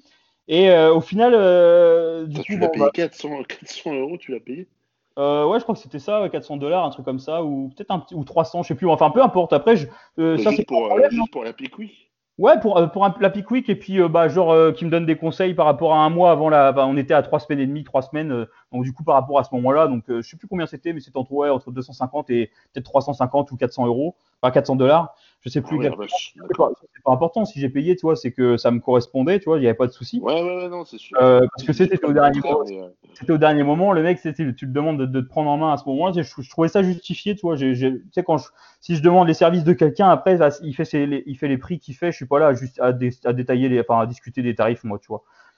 Bien sûr. Donc, euh, après, après c'est voilà, c'est comme c'est, c'est mon problème du coup. Et au final, bon du coup, bah, je lui ai envoyé ce que je faisais pour la bouffe, la diète. Il m'a dit bah écoute, ça c'est bien, tu changes rien, machin. Euh, bon, en gros, voilà, il n'y avait, avait pas de changement à faire, mais ça, c'était pas pour ça que j'avais besoin de lui, c'était pour la pick week. Et euh, du coup, je lui ai expliqué ce que j'avais fait par le passé et je savais ce qui marchait pas et tout sur moi. Je lui avais vraiment tout expliqué. Et le mec, il m'envoie, il m'envoie le protocole de la semaine. Euh, enfin, le protocole alimentation, diététique, hydratation. Hein, il n'y avait pas de chimie. Hein, c'était, c'est une prépa naturelle. et, et au final, c'était vraiment le truc que, que, je savais que je lui avais expliqué qu'en fait, en fait, dedans, il m'avait mis des trucs. Si je savais que je faisais ça, bah, j'allais me chier en fait. D'accord, ok. du coup, je lui, je, bah, je, lui ai dit, mais écoute, euh, là, ça va pas le, ça va pas le faire et tout, tu vois. Enfin, tu sais, j'avais pas envie de. Là, c'était pas, je voulais pas faire, c'était pas un test, hein, c'était, bah, c'était, une grosse compète pour moi. J'avais envie d'y aller et d'être au top, tu vois. Je lui ai dit, bah non, ça. Ah là, ça, va vraiment pas, ça va vraiment pas le faire. Et en fait, je lui ai posé des, et du coup, je voulais, du coup, je me suis dit, bah attends, je vais quand même lui demander des questions en détail. Je lui ai posé des questions et j'ai pas eu les réponses que je voulais, tu vois. Il y avait pas le degré de précision que je voulais. Tu vois, il y avait des trucs, c'était un peu flou. Il n'y avait pas l'explication que, que j'attendais. Enfin, tu sais, il a pas su me répondre à mes questions. Du coup, je lui ai dit, écoute on en arrête là. Euh, je lui dis, je vais me débrouiller sans toi, je vais, je vais pas suivre ta pique on, on, arrête notre collaboration ici. Donc ça, c'était huit jours avant la compète. Je lui ai dit, écoute, euh, voilà, on en reste là, tu, gardes les sous que je t'ai donnés, puis on, on, reste, on en reste ici, quoi. Donc ça, tu vois, ça c'est le genre d'erreur que j'ai pu faire que euh, encore aujourd'hui, parce que ça, c'est surtout parce que tu vois, des fois, tu peux te dire, ah, tu manques de confiance quand tu te prépares tout seul, et au final, au final, j'ai fait comme je pensais faire à la base, mais du coup, bah là, j'ai pas eu, là, du coup, comme c'était au dernier moment, j'avais pas le choix, c'était je faisais ça ou je faisais rien. Bah, du coup, j'ai fait ce que je pensais faire à la base et ça a marché comme j'ai pensé. Donc, euh, donc, au final, il fallait juste que je me fasse confiance. Totalement, mon gros. Totalement. Et, tu vois, paradoxalement, euh, ça c'est avec moi-même, parce que as dur c'est dur parce que tu vois, par exemple, avec un, euh, avec un client pour l'entraînement, pour la diète, pour n'importe quoi, je vais pas avoir de doute sur ce que je lui fais faire. C'est clair comme de, comme c'est clair et limpide. Mais par contre, avec moi-même, c'est compliqué. Tout à fait. Bah ça c'est pour tout le monde. Hein même quand, même quand tu es un coach, hein, c'est compliqué des fois, euh, tu te remets en question. C'est pour ça que c'est toujours très important d'avoir un œil, euh, un œil externe. quoi. Hmm. Après, c'est voilà, c'est jamais évident de trouver quelqu'un de confiance pour euh, du coaching. Et toi, tu vois, ça c'est vraiment top que toi, tu aies pu trouver Patrick depuis le départ et que ça marche depuis aussi longtemps. Parce que moi, j'ai jamais vraiment réussi à accrocher quelqu'un au point de me dire, écoute, je, suis prêt à lui, à lui faire confiance aveuglement, quoi. Ouais, bah, c'est ça. Après, voilà, je suis peut-être, je suis peut-être juste, je suis peut-être partie de ceux qui sont pas coachables et c'est tant pis pour moi. Ouais, tout à fait. Donc euh, bon voilà, mais sinon après, bon, j'ai pas vraiment d'erreur euh, dans le sens où voilà, comme on disait, ça, c'est ça qui nous fait, permet de progresser quoi. Euh, ensuite, comment voyons-nous notre futur dans le bodybuilding? Bah Florian, du coup, comment tu vois ton futur toi dans le bodybuilding? Bah, mon futur après, bah, là c'est vrai que maintenant ça va bientôt faire, ça fait 9 ans que je fais du body. Ouais. C'est sûr que depuis quelques années, mon objectif, ça a toujours été de passer professionnel, d'essayer de, de, percer dans le bodybuilding. Maintenant, voilà, j'ai eu la chance l'année dernière euh, de passer pro. Mhm. Euh, bah, c'est sûr que maintenant, maintenant que j'ai l'opportunité d'être professionnel, j'ai la chance aussi d'avoir un sponsor derrière moi qui, qui m'aide, qui me soutient depuis maintenant 4 ans mhm. avec Olympe. C'est sûr que bah, là, maintenant, je vais tout faire pour, pour essayer d'arriver au top niveau en pro, en pro bodybuilding, ça c'est sûr. Mhm. Ça c'est sûr. Après, mon objectif, euh, ah, c'est sûr que là, mon objectif sur le court terme, euh, c'est sûr que j'adorais, euh, j'adorais déjà continuer, pas continuer, pardon, gagner ma première compétition pro. Ouais. alors, c'est sûr que ça va pas être facile, surtout en ce moment-là avec le virus et tout ça. Mhm. Euh, mais voilà, après on va voir, on va voir en fin d'année ou l'année prochaine, on verra comment ça se passe. Après voilà, je sais très bien que pour l'instant j'ai pas du tout le niveau pour faire Olympia, pour faire un top, un top à Olympia, ça c'est sûr. Mais euh, je serais déjà très content d'y participer, de mettre un pied là-dedans. Euh, mhm. Ça c'est sûr que je serais, je serais super content. Ouais. Après, par rapport au niveau Olympia, donc faire un top encore, euh, ça c'est peut-être peut pas le cas cette année, même si à mon avis ce sera le cas dans les prochaines années, mais je pense que tu aurais quand même le niveau de, réussir à aller à Olympia. Ouais, bah c'est gentil, mon gros. Bah écoute, j'ai. Ah, mais quand on, voit, euh, quand on voit quand même, enfin, euh, au Portugal par rapport à, par rapport à Yann, je suis, je suis désolé, t'avais rien, enfin entre guillemets, t'avais pas de honte à t'afficher à côté de Yann Vallière. Pour, et Yann a déjà été à Olympia. Bon, il a pas fait, il a, il a pas fait top, top 6, mais bon, c'est pas, il a déjà été à Olympia quand même, quoi. Ouais, bien sûr, bien sûr. et euh, par, rapport à, par rapport à la ligne et les proportions que tu as, euh, enfin, tu es quand même dans les, dans les beaux gabarits. Euh, il y a quand même des mecs qui vont à Olympia qui sont dans, dans, le, on va dire dans, dans, la fond du classement que, tu pourrais passer devant par, rapport à ta, par rapport à la qualité musculaire que tu avais, par rapport à, ta ligne et tes proportions, je pense. Hein. Surtout encore plus bah, à ta prochaine saison compétitive, tu auras forcément fait des progrès par rapport à ta dernière compète pro. Donc, je pense que c'est quand même, euh, même dans le, court terme, je pense qu'on on peut te voir rapidement à Olympia, euh, rapidement à l'échelle du bodybuilding. Après, après faire c'est sûr que faire un top 6 à Olympia, euh, il y a peu de chances que premier Olympia, il te, tu fasses direct top 6. C'est compliqué, surtout en open. Ouais, bah ça c'est sûr. C'est impossible. C'est impossible. Mais tout, voilà. dépend, tout dépend du niveau qu'il y a aussi à Olympia. Quoi. ouais, ça dépend des années aussi, etc. Enfin, ça dépend de plein de trucs. Mais, mais non, c'est sûr que j'ai le temps. Tu vois, j'ai 26 ans, je me laisse le temps. J'ai largement le temps. Tu vois les ceux qui ont gagné Olympia. Alors, je dis pas que je vais, je vais gagner Olympia, ça, ça va être quand même un autre sujet. Euh, tu vois, ceux qui ont gagné, euh, qui ont gagné ils n'avaient pas, ils pas moins de 30 ans. Hein. Ouais. Non, non. Le, plus jeune, peut-être, c'était Phil Hitz, euh, qui a gagné son premier Olympia. Ouais, si, tu regardes depuis, depuis, si tu regardes depuis les années 90, ils avaient tous 35 ans, 40 ans. Ouais. Bah ouais, parce qu'après, tu as une maturité que tu n'as pas, de toute façon, à ton âge. Bah oui, c'est ça, une maturité, une sèche, une masse. Un niveau de masse musculaire aussi. En plus, moi, je suis quelqu'un où. C'est vrai que je parle tout le temps de la masse, etc. Je dis toujours des conneries par rapport à ça. Mais euh, moi, mon objectif, c'est pas d'être le plus massif sur scène au final. Ouais, tu veux pas être un freak. Non, j'ai pas envie d'être un freak, comme on dit. De toute façon, ça, c'est ce genre de bodybuilder, ça gagne plus de compétition. C'est plus ça ce que veulent les juges. Euh, moi, c'est vraiment garder et préserver ma ligne un maximum, grossir petit à petit, surtout grossir sur, euh, sur mes points faibles. C'est surtout ça. Bien sûr, ouais. Parce que je l'ai bien vu au Portugal que la masse, la masse, j'avais des mecs deux fois plus gros que moi euh, à côté de moi et ils n'ont rien fait, tu vois, au final. Mhm. Donc, euh, c'est pour ça que je préfère prendre mon temps et puis, euh, puis on verra bien. Mhm. Ouais. bah, du coup, je vais répondre pour moi aussi. bah, moi, déjà, dans un premier temps, hormis en termes de. pour la compétition, mais hormis le résultat, j'aimerais surtout amener sur scène une condition euh, tellement, tellement sèche qu'on puisse se dire c'est dur de faire plus. Ouais. Ça, c'est mon but perso, parce que bah, je, sais pas, je suis fan des sèches extrêmes, donc euh, quand, quand, je vois ce que j'ai pu faire en, lors de ma dernière prépa en moins de 7 semaines, je me dis que en faisant une prépa avec un peu plus de temps, avec comment je, vu comment je connais mon corps aujourd'hui et, et, par rapport à, ce, à, ce, bah, à, ce, que je connais de, pour gérer une sèche, je pense que je serais capable de faire d'amener vraiment un niveau de sèche qui pourrait être impressionnant euh, en gardant ma masse musculaire. Ouais. Donc ça, serait vraiment l'objectif quoi. Après, c'est pas, j'ai pas dit que ça allait être facile et que j'allais y arriver directement. Ce serait le premier objectif. Et, euh, et après, dans la fédération où j'évolue, donc euh, c'est la WNBF. Donc pour ceux qui connaissent pas, donc c'est la World Natural Bodybuilding, donc fédération. Euh, donc en fait, c'est euh, une fédé naturelle, mais c'est la fédé naturelle avec euh, le, plus de contrôle vraiment antidopage. Donc on peut vraiment dire que c'est naturel, parce qu'il y a des fédés naturelles, ils disent naturel, mais il n'y a que le nom, quoi. Il n'y a pas de contrôle, c'est juste d'hypocrisie. Là, il y a vraiment, il y a vraiment des contrôles pour bah, déjà tous les tous les podiums en parce qu'il y a pro et amateur aussi, tous les podiums en pro, ils pissent, ils ont un contrôle urinaire. Et euh, les gagnants de carte pro ont un contrôle urinaire et en plus euh, il y a un contrôle, il y a un détecteur de mensonges pour 100% des participants. Alors après ça vaut ce que ça vaut, mais en tout cas c'est toujours mieux que rien. Ouais. Et euh, donc dans cette fédération, donc là comme j'expliquais, il y a le amateur et le professionnel. Donc le but ce serait d'essayer de garder, de gagner la, la carte pro dans les prochaines années dans, dans cette fédération-là en naturel.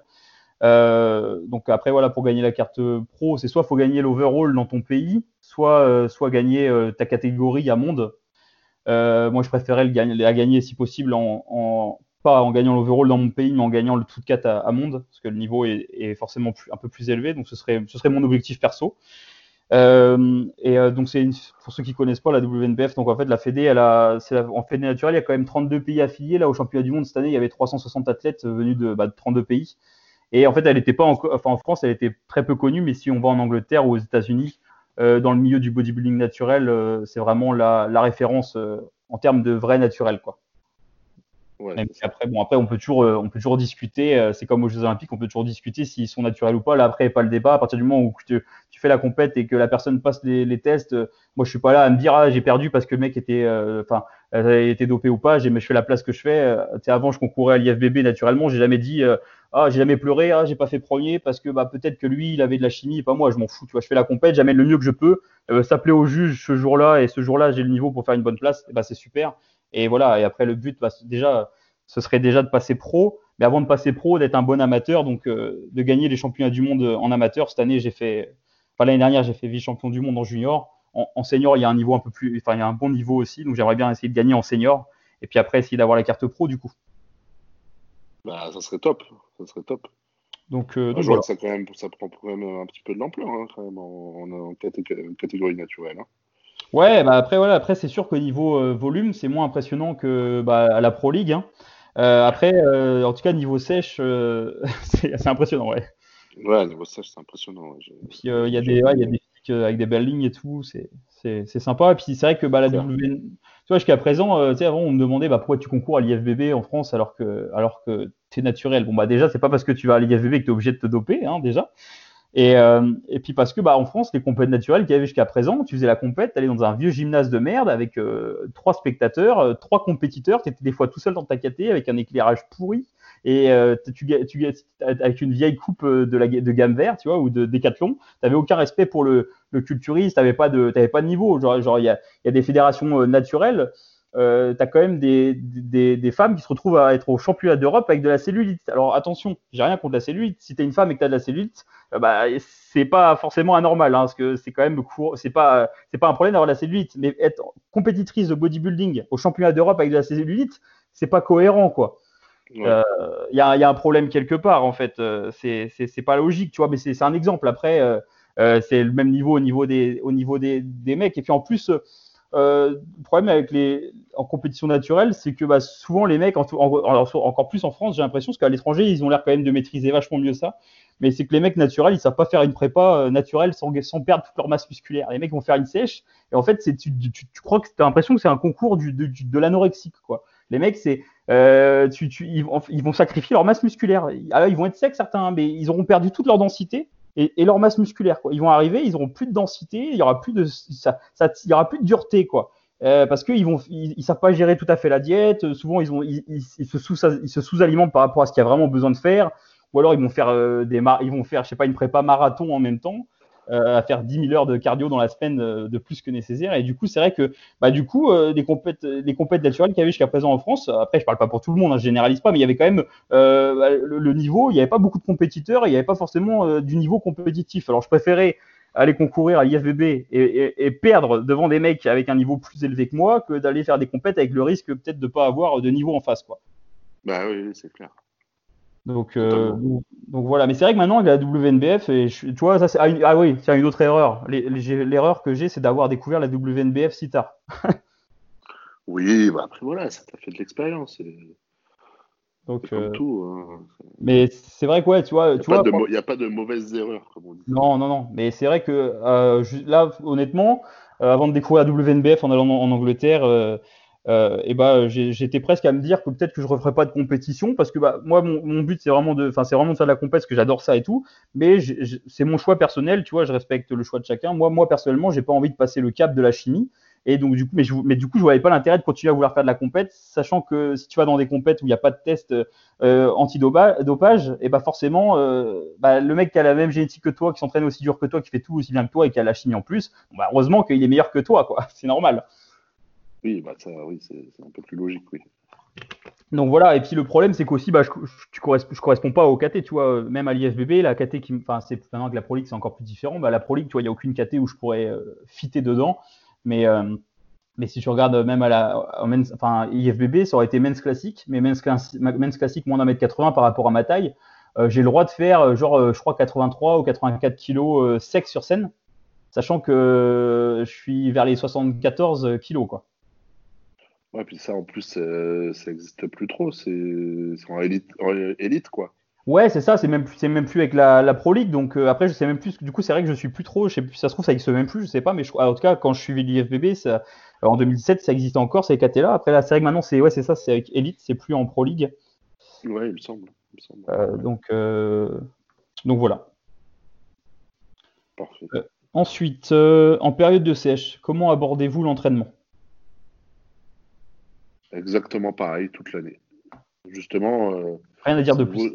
C'est une grosse bêtise de, vouloir, euh, de, vouloir, de vouloir le changer, tu vois. Donc, il euh, faut toujours garder le même entraînement. Le but, c'est vraiment d'essayer un maximum de garder la force que tu as acquise en prise de masse. Complètement, quoi. Donc, c'est vraiment ça, parce que si tu commences à faire des, séries de 20, là, comme je peux entendre des fois, mm. tout ce genre de conneries, bah, ton, ton, muscle, il va perdre de la force, il va perdre des fibres, il va perdre voilà, un certain volume.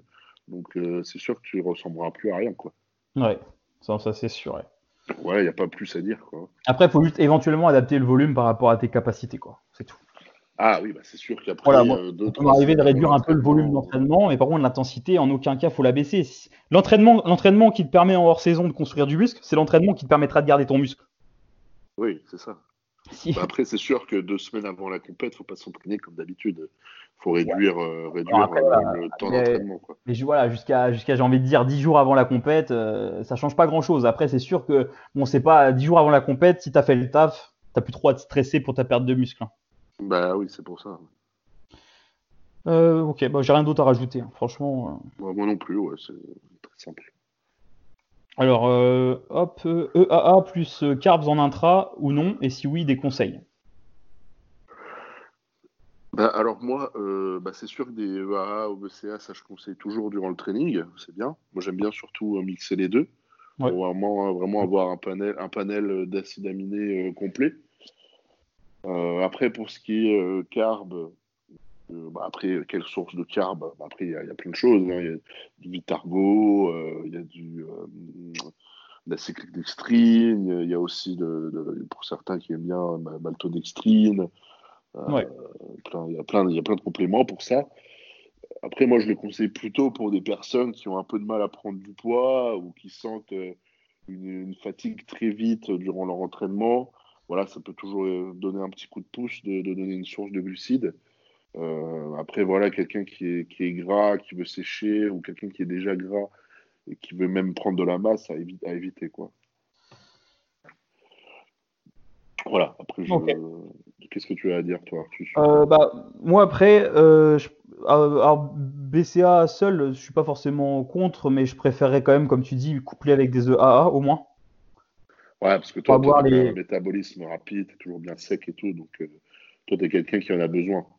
Ouais, après, après je t'avoue qu'en hors saison, j'en prends pas forcément tout le temps des, de l'intra-training. J'aime bien des fois prendre de, bah, juste de l'eau, en fait, avec éventuellement des minéraux. D'accord. Mais euh, après, après voilà, c'est sûr que ça, après ça dépend. Si je suis dans une phase vraiment où j'ai envie de, pousser le, poids corporel, euh, euh, je vais quand même privilégier. si j'ai vraiment envie, si je vais, si j'optimise tout vraiment à 100%, je vais avoir forcément une boisson intra-entraînement. Et moi, j'aime bien la, cyclique dextrine. Oui, très bien. Moi aussi, ouais. Ouais, je trouve, ça, je trouve ça vraiment bien parce qu'en fait, la dextrine ça s'assimile super facilement, super rapidement, mais ça fait pas monter trop la glycémie. Donc, euh, je, me je me tape jamais d'hypo réactionnel euh, plus tard et tout avec quoi. Ouais, pareil, pareil. Je, sais qu'avec d'autres types de glucides, euh, ça m'arrivait des fois, post-training, tu sais, je mangeais pas direct, je pouvais me taper une bonne hypo après l'entraînement, alors qu'avec la dextrine cyclique, ça m'est déjà arrivé. Bon, je le conseille pas, mais c'était pas, ça m'est déjà arrivé occasionnellement de pas manger pendant peut-être une heure et demie, deux heures après la séance et pas d'hypo, quoi. Ah ouais, d'accord, ah, ouais, quand même, une heure et demie, deux heures. Ouais. Ouais, bon après c'était occasionnel, mais du coup ça m'a permis de voir que justement la dextrine cyclique était pas, m'avait pas, enfin au niveau glycémie c'était pas mal quoi. Et euh, mais sinon ouais en, en, intra j'aime bien mettre euh, tu vois des, bah, des électrolytes, euh, même mettre un peu de sel des fois quand je suis en prépa surtout. Ouais ça c'est très bien, ouais. j'allais en parler ouais des électrolytes, ouais. très bien. Donc moi en, Ouais, en, ouais, en été, je transpire beaucoup. Mais après, en prépa, c'est vrai qu'en prépa, je suis plus, je suis vraiment plus précis sur mon intra-entraînement, parce que moi, je trouve qu'en prépa, pour euh, pour aider à garder l'intensité à l'entraînement et la densité, surtout quand tu es, euh, en tout cas quand es naturel. Euh, parce que pour, les, pour, le, reste, après pour le reste, je pense que c'est pour les autres, c'est aussi hyper intéressant, justement, surtout en fonction de ce que tu prends à côté. Mais en tout cas, quand tu es naturel, je trouve que c'est pas mal aussi de garder. Moi, j'aime bien, enfin, si on a le budget, hein, parce que c'est cher, du Pepto Pro. Ouais, PeptoPro. Ouais. donc c'est une protéine prédigérée, donc euh, c'est des formes de peptides, donc ça s'assimile encore mieux que de l'EA ou BCA simple, quoi. Mais après PeptoPro, même couplé PeptoPro plus EA, par exemple, euh, avec euh, de la taurine et puis et puis du HBCD, donc dextrine cyclique et des des, comment, des, des minéraux, quoi, donc électrolytes, sodium, potassium, magnésium, bah, chlorure éventuellement si tu mets du sel, il y a du chlore avec, donc voilà. Euh, grosso modo, c'est ça. Après, euh, pas forcément des doses énormes de dextrine cyclique. Hein. Euh, franchement, même, même à 25 grammes, ça fait vraiment déjà une différence, je trouve. Et après, c'est adapté aussi. Dans de ouais. bah ouais, puis ça fait, c'est adapté aussi dans sa, bah, dans son total calorique, quoi. En, en saison, je trouve que c'est pas forcément intéressant pour pour tout le monde. parce que bah, des, si, des fois, bah, quand, en fonction de ce que tu manges niveau calories, bah, et que si tu as bien géré ton pré-training et que c'est pas trop longtemps avant, en général, tu as une bonne énergie. Après, tu as ton post-training direct. pas je trouve que c'est pas forcément autant nécessaire que. Alors que je trouve qu'en pré... prépa, au régime, euh, si tu n'optimises pas euh, la période autour de l'entraînement encore plus, c'est là que tu risques vraiment de, payer le truc. C'est ça, ça, Après, ça dépend des personnes et des métabolismes et tout. Il y a peut-être des personnes où, où, garder des glucides en intra-entraînement euh, en prépa, ça va peut-être les empêcher d'atteindre un certain niveau de sèche. Moi, par rapport à mon métabolisme, je peux, me permettre de garder des, des glucides en intra-entraînement et ça va me permettre, voilà. Après, ça dépend aussi de ce que tu fais comme, comme, euh, comme entraînement. Après, euh, euh, ça dépend aussi de, ça dépend de pas mal de trucs. Là, je parle pour la musculation. Après, garder des glucides en intra pour aller faire du cardio, c'est pas ce que je dirais de faire, mais. Non, éviter, ouais, surtout s'ils sont sèches c'est sûr. Après, ouais, après c'est toujours, euh, c'est toujours bien d'avoir un apport euh, en acides aminés avec des glucides et puis, euh, et puis éventuellement des minéraux pour être sûr, voilà. De... Puis ça, ça permet en plus, comme tu fais, tu amènes du sang au niveau du muscle, hein, même si c'est un peu broscience, c'est un peu bro, de dire ça, ça permet d'amener quand même les nutriments dans le muscle, etc. Et, et c'est du bon sens, tu vois, que ça, c'est, une bonne chose. Totalement, totalement. Et alors, pareil, un, truc un truc que certains vont, peut-être trouver bizarre, mais là, je trouve que même en intra-training, la créatine avec, euh, de la taurine, avec de l'HBCD et tout, je trouve ça très bien parce que souvent, on disait la créatine, faut éviter pendant ou, avant parce que ça fait des hippos, mais avec euh, de l'HBCD et tout ça, je trouve qu'il n'y a aucune hypo. Et euh, puis au final, si tu as la flemme de prendre ta créatine, t'emmerder dans la prendre dans ta journée, tu peux la prendre direct dans ton intra. Et, moi, j'ai jamais eu de, de soucis avec ça. Hein. Ben, non, mais justement, après, par contre, euh, si tu prends ta créa avant le training, il faut vraiment que tu aies une source de, ah ouais, glucides euh, dans ton training ou en même temps, quoi. Ah, si tu prends un petit café noir et créatine euh, comme ça sans rien avant ta séance, tu te fais une putain d'hypo, tu rentres chez toi. Hein. ah ouais, c'est pour ça. Pour ça. Ouais, non, c'est sûr, c'est sûr. Après, voilà, ça, après, ça va pas changer grand chose, mais c'est vrai que par contre, électrolyte avec des glucides et tout, encore plus quand on. Après, c'est pareil, ça dépend de ton taux de gras. si tu es à 20% de masse grasse, les glucides en intra-entraînement, tu peux t'en passer. C'est ça.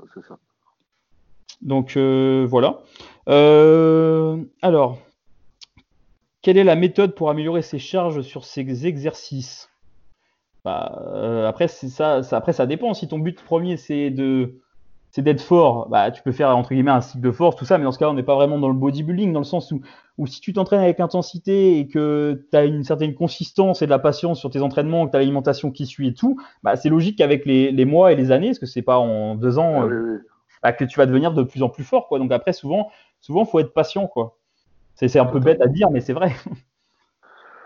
Totalement. Après, euh, tes euh, petit à petit. Hein. C'est juste à toi de te motiver, de temps en temps demander un peu d'aide aussi quand tu fais des séries pour pouvoir essayer de te surpasser, faire des forces, euh, des reps forcés, pardon.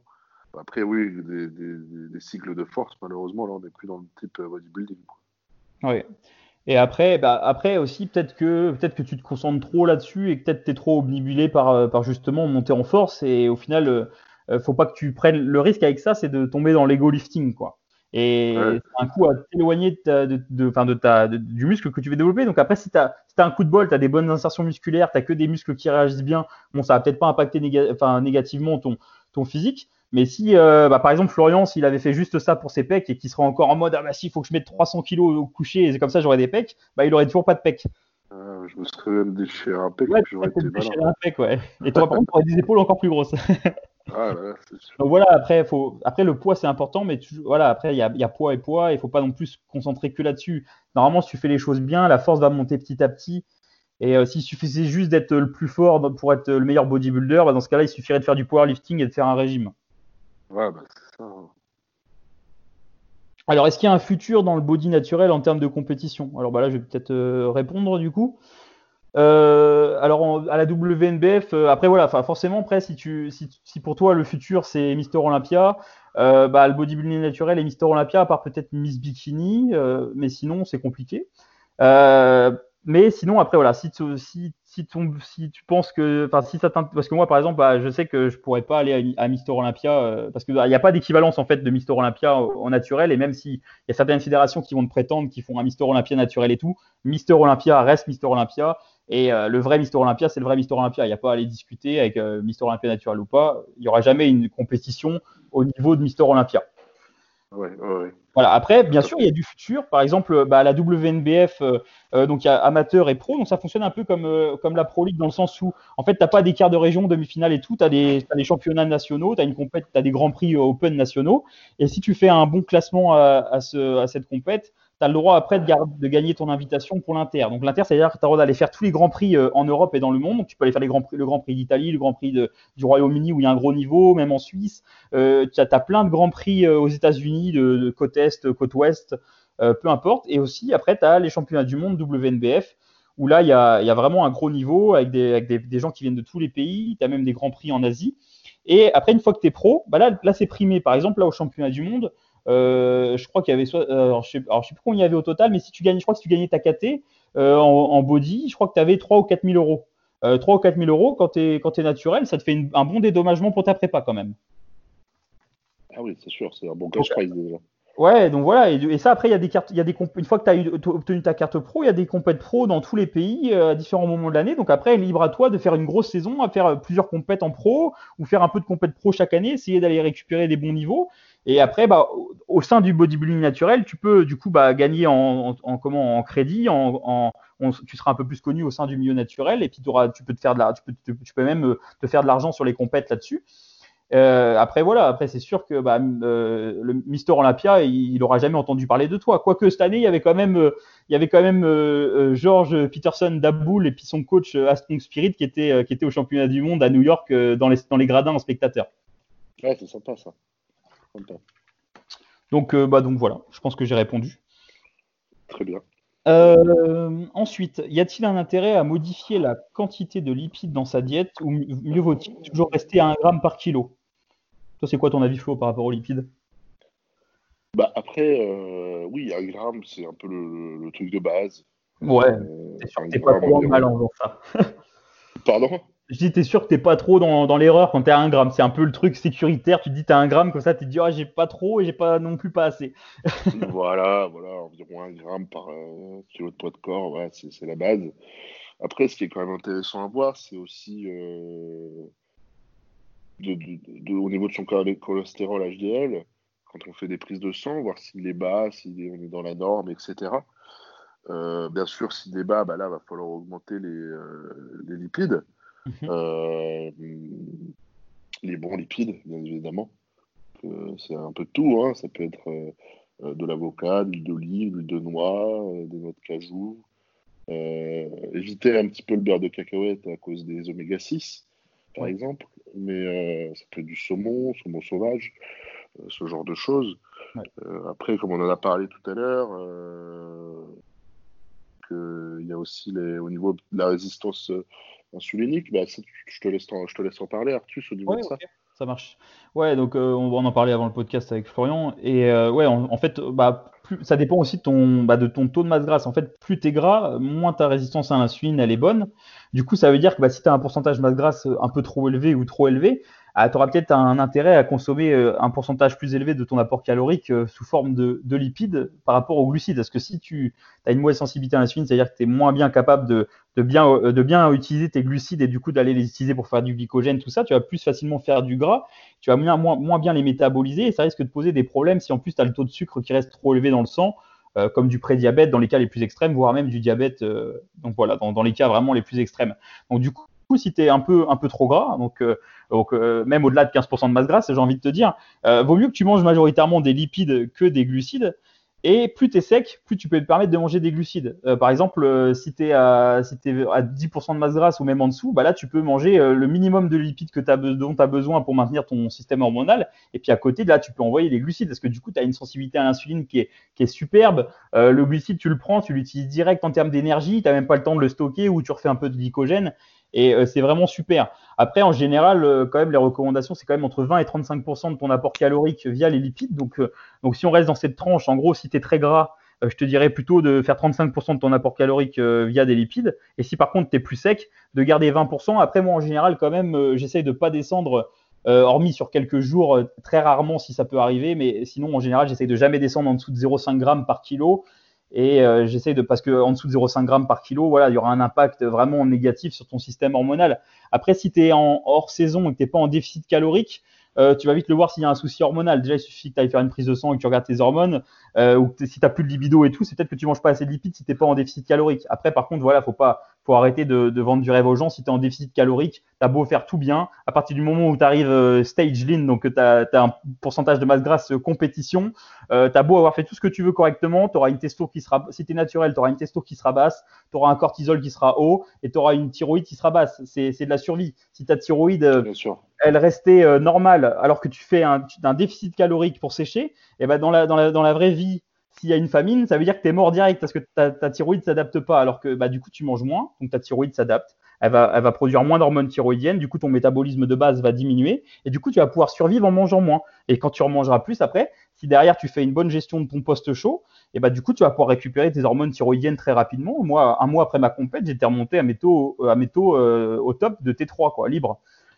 Donc, euh, bah, voilà. Donc, euh, mais après, j'aime pas quand même descendre en dessous les 0,5 grammes par kilo. Et quand je suis à 0,5 grammes par kilo, euh, bah là, je fais, là, je, là, je vais pas faire, je vais pas me dire, euh, vas-y, euh, IFIM, euh, IFIM sur macro et manger euh, et manger mes, mes 35 grammes de lipides dans la journée avec du Nutella. Non, non, je vais manger 35 grammes de lipides, mais alors là, je vais te dire qu'il y aura de la qualité dedans. Je vais au moins mettre au minimum un jaune d'œuf euh, dedans pour avoir un apport en cholestérol. Je vais au moins mettre une certaine quantité d'oméga 3, etc. Vraiment des graisses de grosse qualité, quoi. Ouais, exactement, très important. Bien, choisir, euh, bien choisir ses graisses. Ouais. Puis après, adapter en fonction de ses préférences. Après, après, adapter aussi en fonction de ses préférences alimentaires.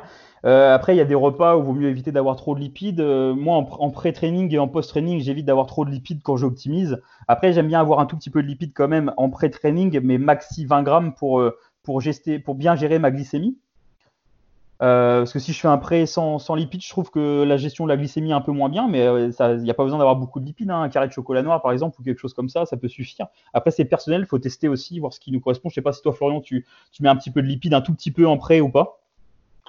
Euh, En prêt, ça dépend, ça dépend pas, pas souvent, pas souvent. Pour la glycémie, ouais, ça peut être, ça peut être pas mal, ouais, ça dépend de, certains repas. Après, faut faire gaffe parce que par exemple, si tu prends de l'avoine, euh, tu manges 150 grammes d'avoine, tu as déjà quand même quelques grammes de lipides, si je dis pas de bêtises. Ah oui, oui, oui, bah, je crois que tu as 10 ou 13 grammes pour 100 grammes euh, dans, dans l'avoine, ouais. Donc, euh, non, non, bah, après, ça dépend si j'ai fait plusieurs repas ou non durant, la journée, etc. Si, si, je veux que ça soit assimilé rapidement, j'en mets pas, ouais. Mm. Après, voilà, ça, ça, ça, dépend de chacun, ça dépend aussi de ta glycémie. Si tu es sujet à faire une hypo, peut-être que ton pré dans ton pré-workout, tu peux mettre un tout petit peu de lipides, une heure à deux heures avant ton entraînement, et peut-être que ça peut t'aider à avoir une meilleure gestion de ta glycémie. Après, ça dépend de chacun. Euh, ça, faut vraiment faire des tests et adapter. Quoi. Ouais, c'est ça.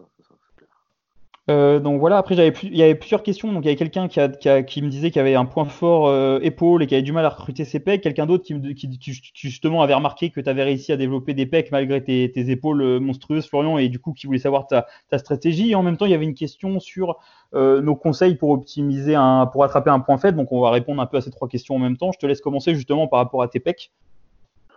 bah, alors par rapport aux pecs, tout simplement alors, moi, mon problème, c'est voilà, je mettais tout le temps lourd, j'essayais de tout, tout, le temps mettre très lourd au pec, parce que j'étais persuadé que c'était comme ça que j'allais avoir de gros pecs. Le problème, c'est qu'en mettant lourd, etc., je me rendais compte euh, avec le temps que j'avais jamais de congestion, euh, mhm. puis que je progressais pas au pec. Donc, j'ai totalement changé ma façon de m'entraîner. Déjà, j'ai commencé à faire un peu de, de pré-fatigue. Donc, je faisais, euh, je faisais souvent, je fais souvent de la, de la poule vis-à-vis je contracte bien les pecs, j'échauffe bien les pecs, je fais 4-5 séries. Surtout, je prends mon temps, en fait, plutôt que de me, presser à chaque fois. Je prends mon temps, je prends une bonne position, j'ouvre bien la cage thoracique, j'échauffe bien les pecs. Et après, je vais passer sur un exo, par exemple une machine, en développer incliné, euh, etc. Mhm. là, je vais monter les poids petit à petit, mais je garde toujours cette contraction au niveau des, pecs. Euh, toujours avoir un bon ressenti, une bonne congestion. Après, euh, je vais passer plus sur de l'écarté. Donc, soit une machine écartée ou alors de l'écarté euh, euh, sur banc avec halter, ce genre de choses. Ou plutôt faire des étirements comme un pullover, un pullover pardon, etc. Mais là, vraiment toujours pareil, me garder cette contraction, bien chercher en haut plutôt que de faire des demi-mouvements, bien chercher en haut que les deux, les deux poignets, les deux mains se touchent, etc. Voilà, c'est surtout en fait de la tempo où euh, je vais vraiment euh, essayer de, vraiment avoir une bonne tempo, contrôler ma négative, la positive, la contraction, contrôler les trois phases du mouvement. Quoi. Ouais. C'est surtout ça, en fait, tout simplement. Puis bien sûr, avoir un bon mouvement, un bon mouvement, hein, totalement. Ouais. Ouais, bah après, euh, après moi pour les pour les pecs, c'est aussi mon cas. C'est ouais, un point faible aussi, mais je, je suis loin de l'avoir attrapé autant que toi. Euh, euh, même si j'y travaille, ils ont quand même bien progressé depuis mes débuts, mais c'est pas encore ça. Mais après, moi l'erreur aussi, parce qu'en fait souvent quand on a des, un point faible pec, comme Florian ou comme moi, c'est souvent qu'on a qu'on a des clavicules qui sont pas trop courtes et qu'on a des avant-bras assez longs. C'est ça, totalement. Et, qu'on n'a pas forcément non plus la cage la cage thoracique d'Arnold Schwarzenegger. Du coup, c'est plutôt avantageux pour les épaules. Les épaules, c'est mon point fort. Florian, c'est ton point fort aussi. Euh, mais pour les pecs, c'est plus compliqué. Et moi, l'erreur que j'ai fait souvent, c'est en fait euh, vouloir à tout prix faire, euh, faire du complet sur des développés, aux, par exemple aux haltères. Aller chercher trop loin l'étirement, aller, aller des fois remonter un peu trop. Et encore, c'est plus aller chercher l'étirement trop loin. Du coup, je surétirais mon deltoïde et je, je perdais la contraction au niveau des pecs. Surtout qu'en plus, le problème, euh, surtout bah, à part pour les personnes qui ont les clavicules courtes et qui ont du coup des, des, des, omoplates peu mobiles, Florian et moi, on a des omoplates très mobiles. Donc en fait, le problème, c'est que les bancs en salle de muscu, ils sont souvent trop larges pour bien recruter les pecs.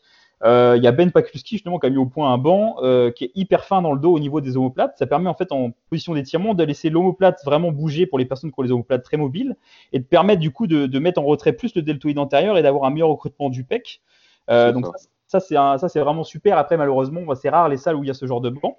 Euh, après, il y a des astuces, comme par exemple mettre un espèce de, tu sais, les boudins de massage là dans le dos, ça peut aider. Après, bon, voilà. Après, moi là, ce qui m'a vraiment changé, ces derniers mois là, qui sont en train de changer vraiment mon recrutement au niveau des pecs, même si là avec le confinement je peux pas le faire, c'est euh, d'utiliser les poulies, mais avec un accessoire, donc les cuffs, donc c'est les, les sangles qu'on met aux chevilles, mais en les accrochant euh, au-dessus de mon coude, au niveau de l'humérus. D'accord. Comme en fait, bah, j'ai les avant-bras en proportion très longue, je suis désavantagé sur mes leviers. Ça fait qu'en fait, quand je vais faire mes écartés, euh, je vais avoir euh, euh, beaucoup de tension dans les, dans les, dans les, dans les, comment, dans les épaules. Je vais vite avoir trop d'étirement sur le pec et, et, et j'isole moins bien le pec. Alors qu'en mettant la cuff au niveau de, de l'humérus, bah, du coup, l'avant-bras ne travaille pas, le bras ne travaille pas, le, la, la, comment, la, la, la, charge est plus proche de mon pec que d'être à l'autre bout dans ma main. Et du coup, en plus, il n'y a que l'humérus qui bouge. Ça fait que c'est vraiment, ça devient un, exercice vraiment, euh, vraiment purement d'isolation. Et si on choisit bien le bon angle qui nous correspond par rapport à l'insertion de ces fibres sur le pectoral, donc il faut regarder comment sont nos fibres. Si on trouve le bon angle sur le banc et qu'on adapte la bonne amplitude, euh, moi j'arrive à, à, recruter uniquement le pec et avoir une isolation euh, de mieux en mieux. Et du coup, après, ça fait de l'apprentissage moteur, ça permet de, ça permet vraiment d'avoir un meilleur recrutement sur les exercices de base, etc. Et euh, après, moi, j'aime bien parce que dans la salle où je suis, j'ai pas de bonne machine convergente. Mais après, si on a accès à des super machines convergentes, euh, euh, ça peut être très bien si elles correspondent à notre morphologie. Mais sinon, j'aime bien aussi au, au, cadre guidé. Et, et, et, voilà, tout simplement.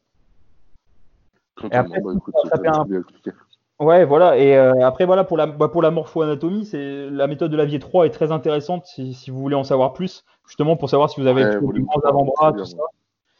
Euh, donc ça, c'est vraiment pas mal. Et, euh, souvent, voilà, quand on a des grands avant-bras, on est avantagé pour mal de choses. Et après, sinon, pour attraper un point faible en général, ben, en fait, le problème d'un point faible, c'est souvent euh, parce que après, voilà, il y a les gens, il y a, y a euh, parce qu'après, ok, d'accord, si tu as un muscle qui est court, il y a le potentiel de développement est moins grand qu'un muscle long. Mais en soi, s'il fallait s'arrêter à j'ai un muscle court, bon, bah, ça, sera un point faible, bah, tu aurais plein de bodybuilders du top niveau qui seraient jamais arrivés au bodybuilder du top niveau. Parce que d'ailleurs, euh, souvent, les muscles, je trouve les muscles qui sont pas forcément super longs, et ben, ça te fait des galbes plus impressionnantes. Tu as euh, as plus une shape qui part en rondeur des fois. Après, ça dépend vraiment de la forme de muscle de chacun. Et par exemple, euh, si tu as les biceps super longs, euh, avant d'avoir. Alors, oui, ok, tu as un potentiel de développement plus grand de ton biceps que le mec qui a un biceps court, mais le mec qui a un biceps court, quand il va contracter son biceps, euh, bah, il aura un pic de biceps que tu n'auras jamais.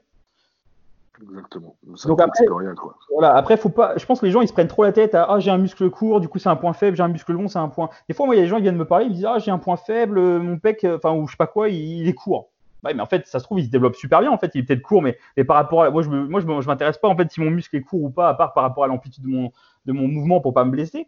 Mais euh, si mon muscle est court ou pas, je m'en fous en fait. Il est comme il est et j'essaie juste de le faire développer le maximum que je peux par rapport à aussi les autres groupes pour l'esthétisme.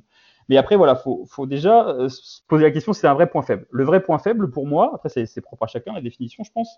Mais moi, pour moi, le vrai point faible, c'est le muscle que tu n'arrives pas à recruter. Donc, tu n'as pas, une, pas une connexion cerveau-muscle avec, tu n'as pas les bonnes connexions neuromusculaires et du coup, tu n'arrives pas bien à le contracter, tu n'arrives pas bien à congestionner, tu n'arrives pas bien à le ressentir. Ah oui, ah oui. Après, pour savoir vraiment si tu as du mal à ça, des fois, si tu commences la muscu, tu as vraiment une masse musculaire très faible, bah, tu auras du mal à sentir tous tes muscles, tu n'as pas de masse musculaire. Donc là, faut, te prends pas trop la tête, tu fais euh, un full body ou un, upper lower euh, avec des mouvements de base, tu apprends à bien faire les mouvements, tu prends de la masse et quand tu commenceras à avoir un peu de masse musculaire, là, tu vas pouvoir euh, chercher à voir si tu as des points faibles, des points forts, si tu as du mal à recruter des muscles. Mais si c'est un point faible ou que tu as du mal à le recruter parce que tu as la connexion cerveau-muscle qui n'est pas là, et ben, ça, heureusement, ça se crée. Tu le système nerveux, c'est vachement malléable. Euh, du coup, tu peux créer ces connexions. Par contre, ça demande du temps si de base tu les as pas. Tu as des mecs, de base, ils ont toutes les connexions cerveau, nerveux, enfin cerveau-muscle avec tous les muscles. Du coup, le mec, il a beau faire n'importe quel exo, il va recruter le muscle parfaitement, ça va se développer. Mais si tu as un muscle où tu n'as pas la bonne connexion, ou un faisceau de muscle où tu n'as pas la bonne connexion, parce que c'est pareil, en fonction, tu vois, ils expliquent ça dans la méthode de la vie 3, euh, le, pectoral, en fonction des personnes, en fonction de où ton nerf passe, et bah, tu as des personnes qui ont le haut de pec qui est irradié par le nerf et d'autres beaucoup moins. Et du coup, bah, en fonction de si tu es bien irradié par le nerf ou pas, bah, forcément, tu n'as pas le même recrutement. Euh, Totalement. Après, voilà, je vais pas prendre, je vais parler, je vais parler d'un exemple sur moi, d'un point faible que j'ai amené en point euh, correct, que j'ai vraiment réussi à améliorer en termes de connexion. Euh, parce que bah, si je parle de mes épaules, ça, ça sert à rien. Je les ai quand même, même si j'en ai, j'ai fait beaucoup d'apprentissage moteur pour l'arrêt d'épaule, les épaules, j'ai toujours eu une prédominance des épaules. Mais par exemple, mon grand dorsal, moi, mon grand dorsal, longtemps, j'arrivais pas à bien le contracter. Aujourd'hui, je suis capable, même au poids du corps, là, euh, quand je te parle, d'aller contracter tellement fort, je suis capable d'aller presque choper une crampe. Oui, oui, je vois Des heures et des heures et des heures à apprendre avec des poids légers, à contracter, à isoler mon grand dorsal. J'ai créé la connexion. Et maintenant, ça y est, je commence à, bah, je commence depuis depuis deux trois ans, j'arrive à mettre euh, cette connexion, à, contracter avec des poids lourds en même temps. Et ça y est, je progresse du grand dorsal. Mais il a fallu créer cette connexion. Donc, c'est créer, arriver à créer cette connexion euh, avec le muscle. Donc, euh, donc voilà, après il faut faire de l'apprentissage moteur. Donc déjà, faut trouver un mouvement. Déjà, euh, il y a un truc qui est pas mal à faire, c'est prendre un bouquin d'anatomie, par exemple le Blandine Calais Germain, donc l'anatomie pour le mouvement, ou alors les deux laviers ou les deux en complément. Euh, regardez le muscle qu'on veut chercher et trouver la fonction du muscle. Ah ok, bah ce muscle-là, il sert, il sert à amener à faire, à faire, à faire tel mouvement. C'est ça, quelle est sa fonction Ok, j'ai trouvé sa fonction. Du coup, après, bah faut trouver un exercice où la fonction est uniquement ce muscle-là. Déjà, c'est un bon, c'est un bon démarrage. Ensuite, bah, du coup, une fois qu'on a cet exercice, essayer de faire, euh, de mettre un poids pas trop lourd, parce que quand on n'a pas une bonne collection, si on met trop lourd, on peut vite euh, se retrouver à faire un exercice avec des groupes ailleurs. Et du coup, garder un poids assez léger, apprendre à bien contracter, faire des séries plutôt longues, faire ça même tous les jours s'il faut, à chaque séance, en fin de séance, en début de séance, à l'échauffement pour créer cette connexion et petit à petit être capable de pouvoir euh, bah, faire une, comment, un, un, transfert positif, donc transférer l'apprentissage moteur sur les, les, mouvements de base, les mouvements plus polyarticulaires où on pourra mettre plus lourd. Totalement. Voilà, après, ça demande du temps, de la patience et de la réflexion. Si on y va bêtement en se disant, bah, c'est un point faible, je, je, vais passer sur mon développé couché de 10 x 80 à 10 x 140, ok, mais si tu prends que, si as les épaules et les triceps qui travaillent, bah, tu auras pris des épaules et des triceps, c'est pas forcément des pecs. Ouais, bah, ça, c'est sûr. Comme tu dis, du temps et de la réflexion. Voilà. Ok, donc super. Donc ça c'est la fin de la partie 1 donc euh, du question-réponse avec Florian. Donc là ça fait déjà 1h30 donc on arrête là, on va on fera la suite demain. Euh, donc j'espère que ça t'aura apporté des réponses à tes questions, que tu auras passé un bon moment avec nous et puis euh, je te dis donc à très bientôt pour un, pour la suite avec Florian et puis bah merci encore Florian, c'est toujours super de, faire des podcasts avec toi. Bah avec grand plaisir mon gros, puis j'espère que ça aura plu à tout le monde et puis qu'on recommencera aussi à en faire d'autres épisodes.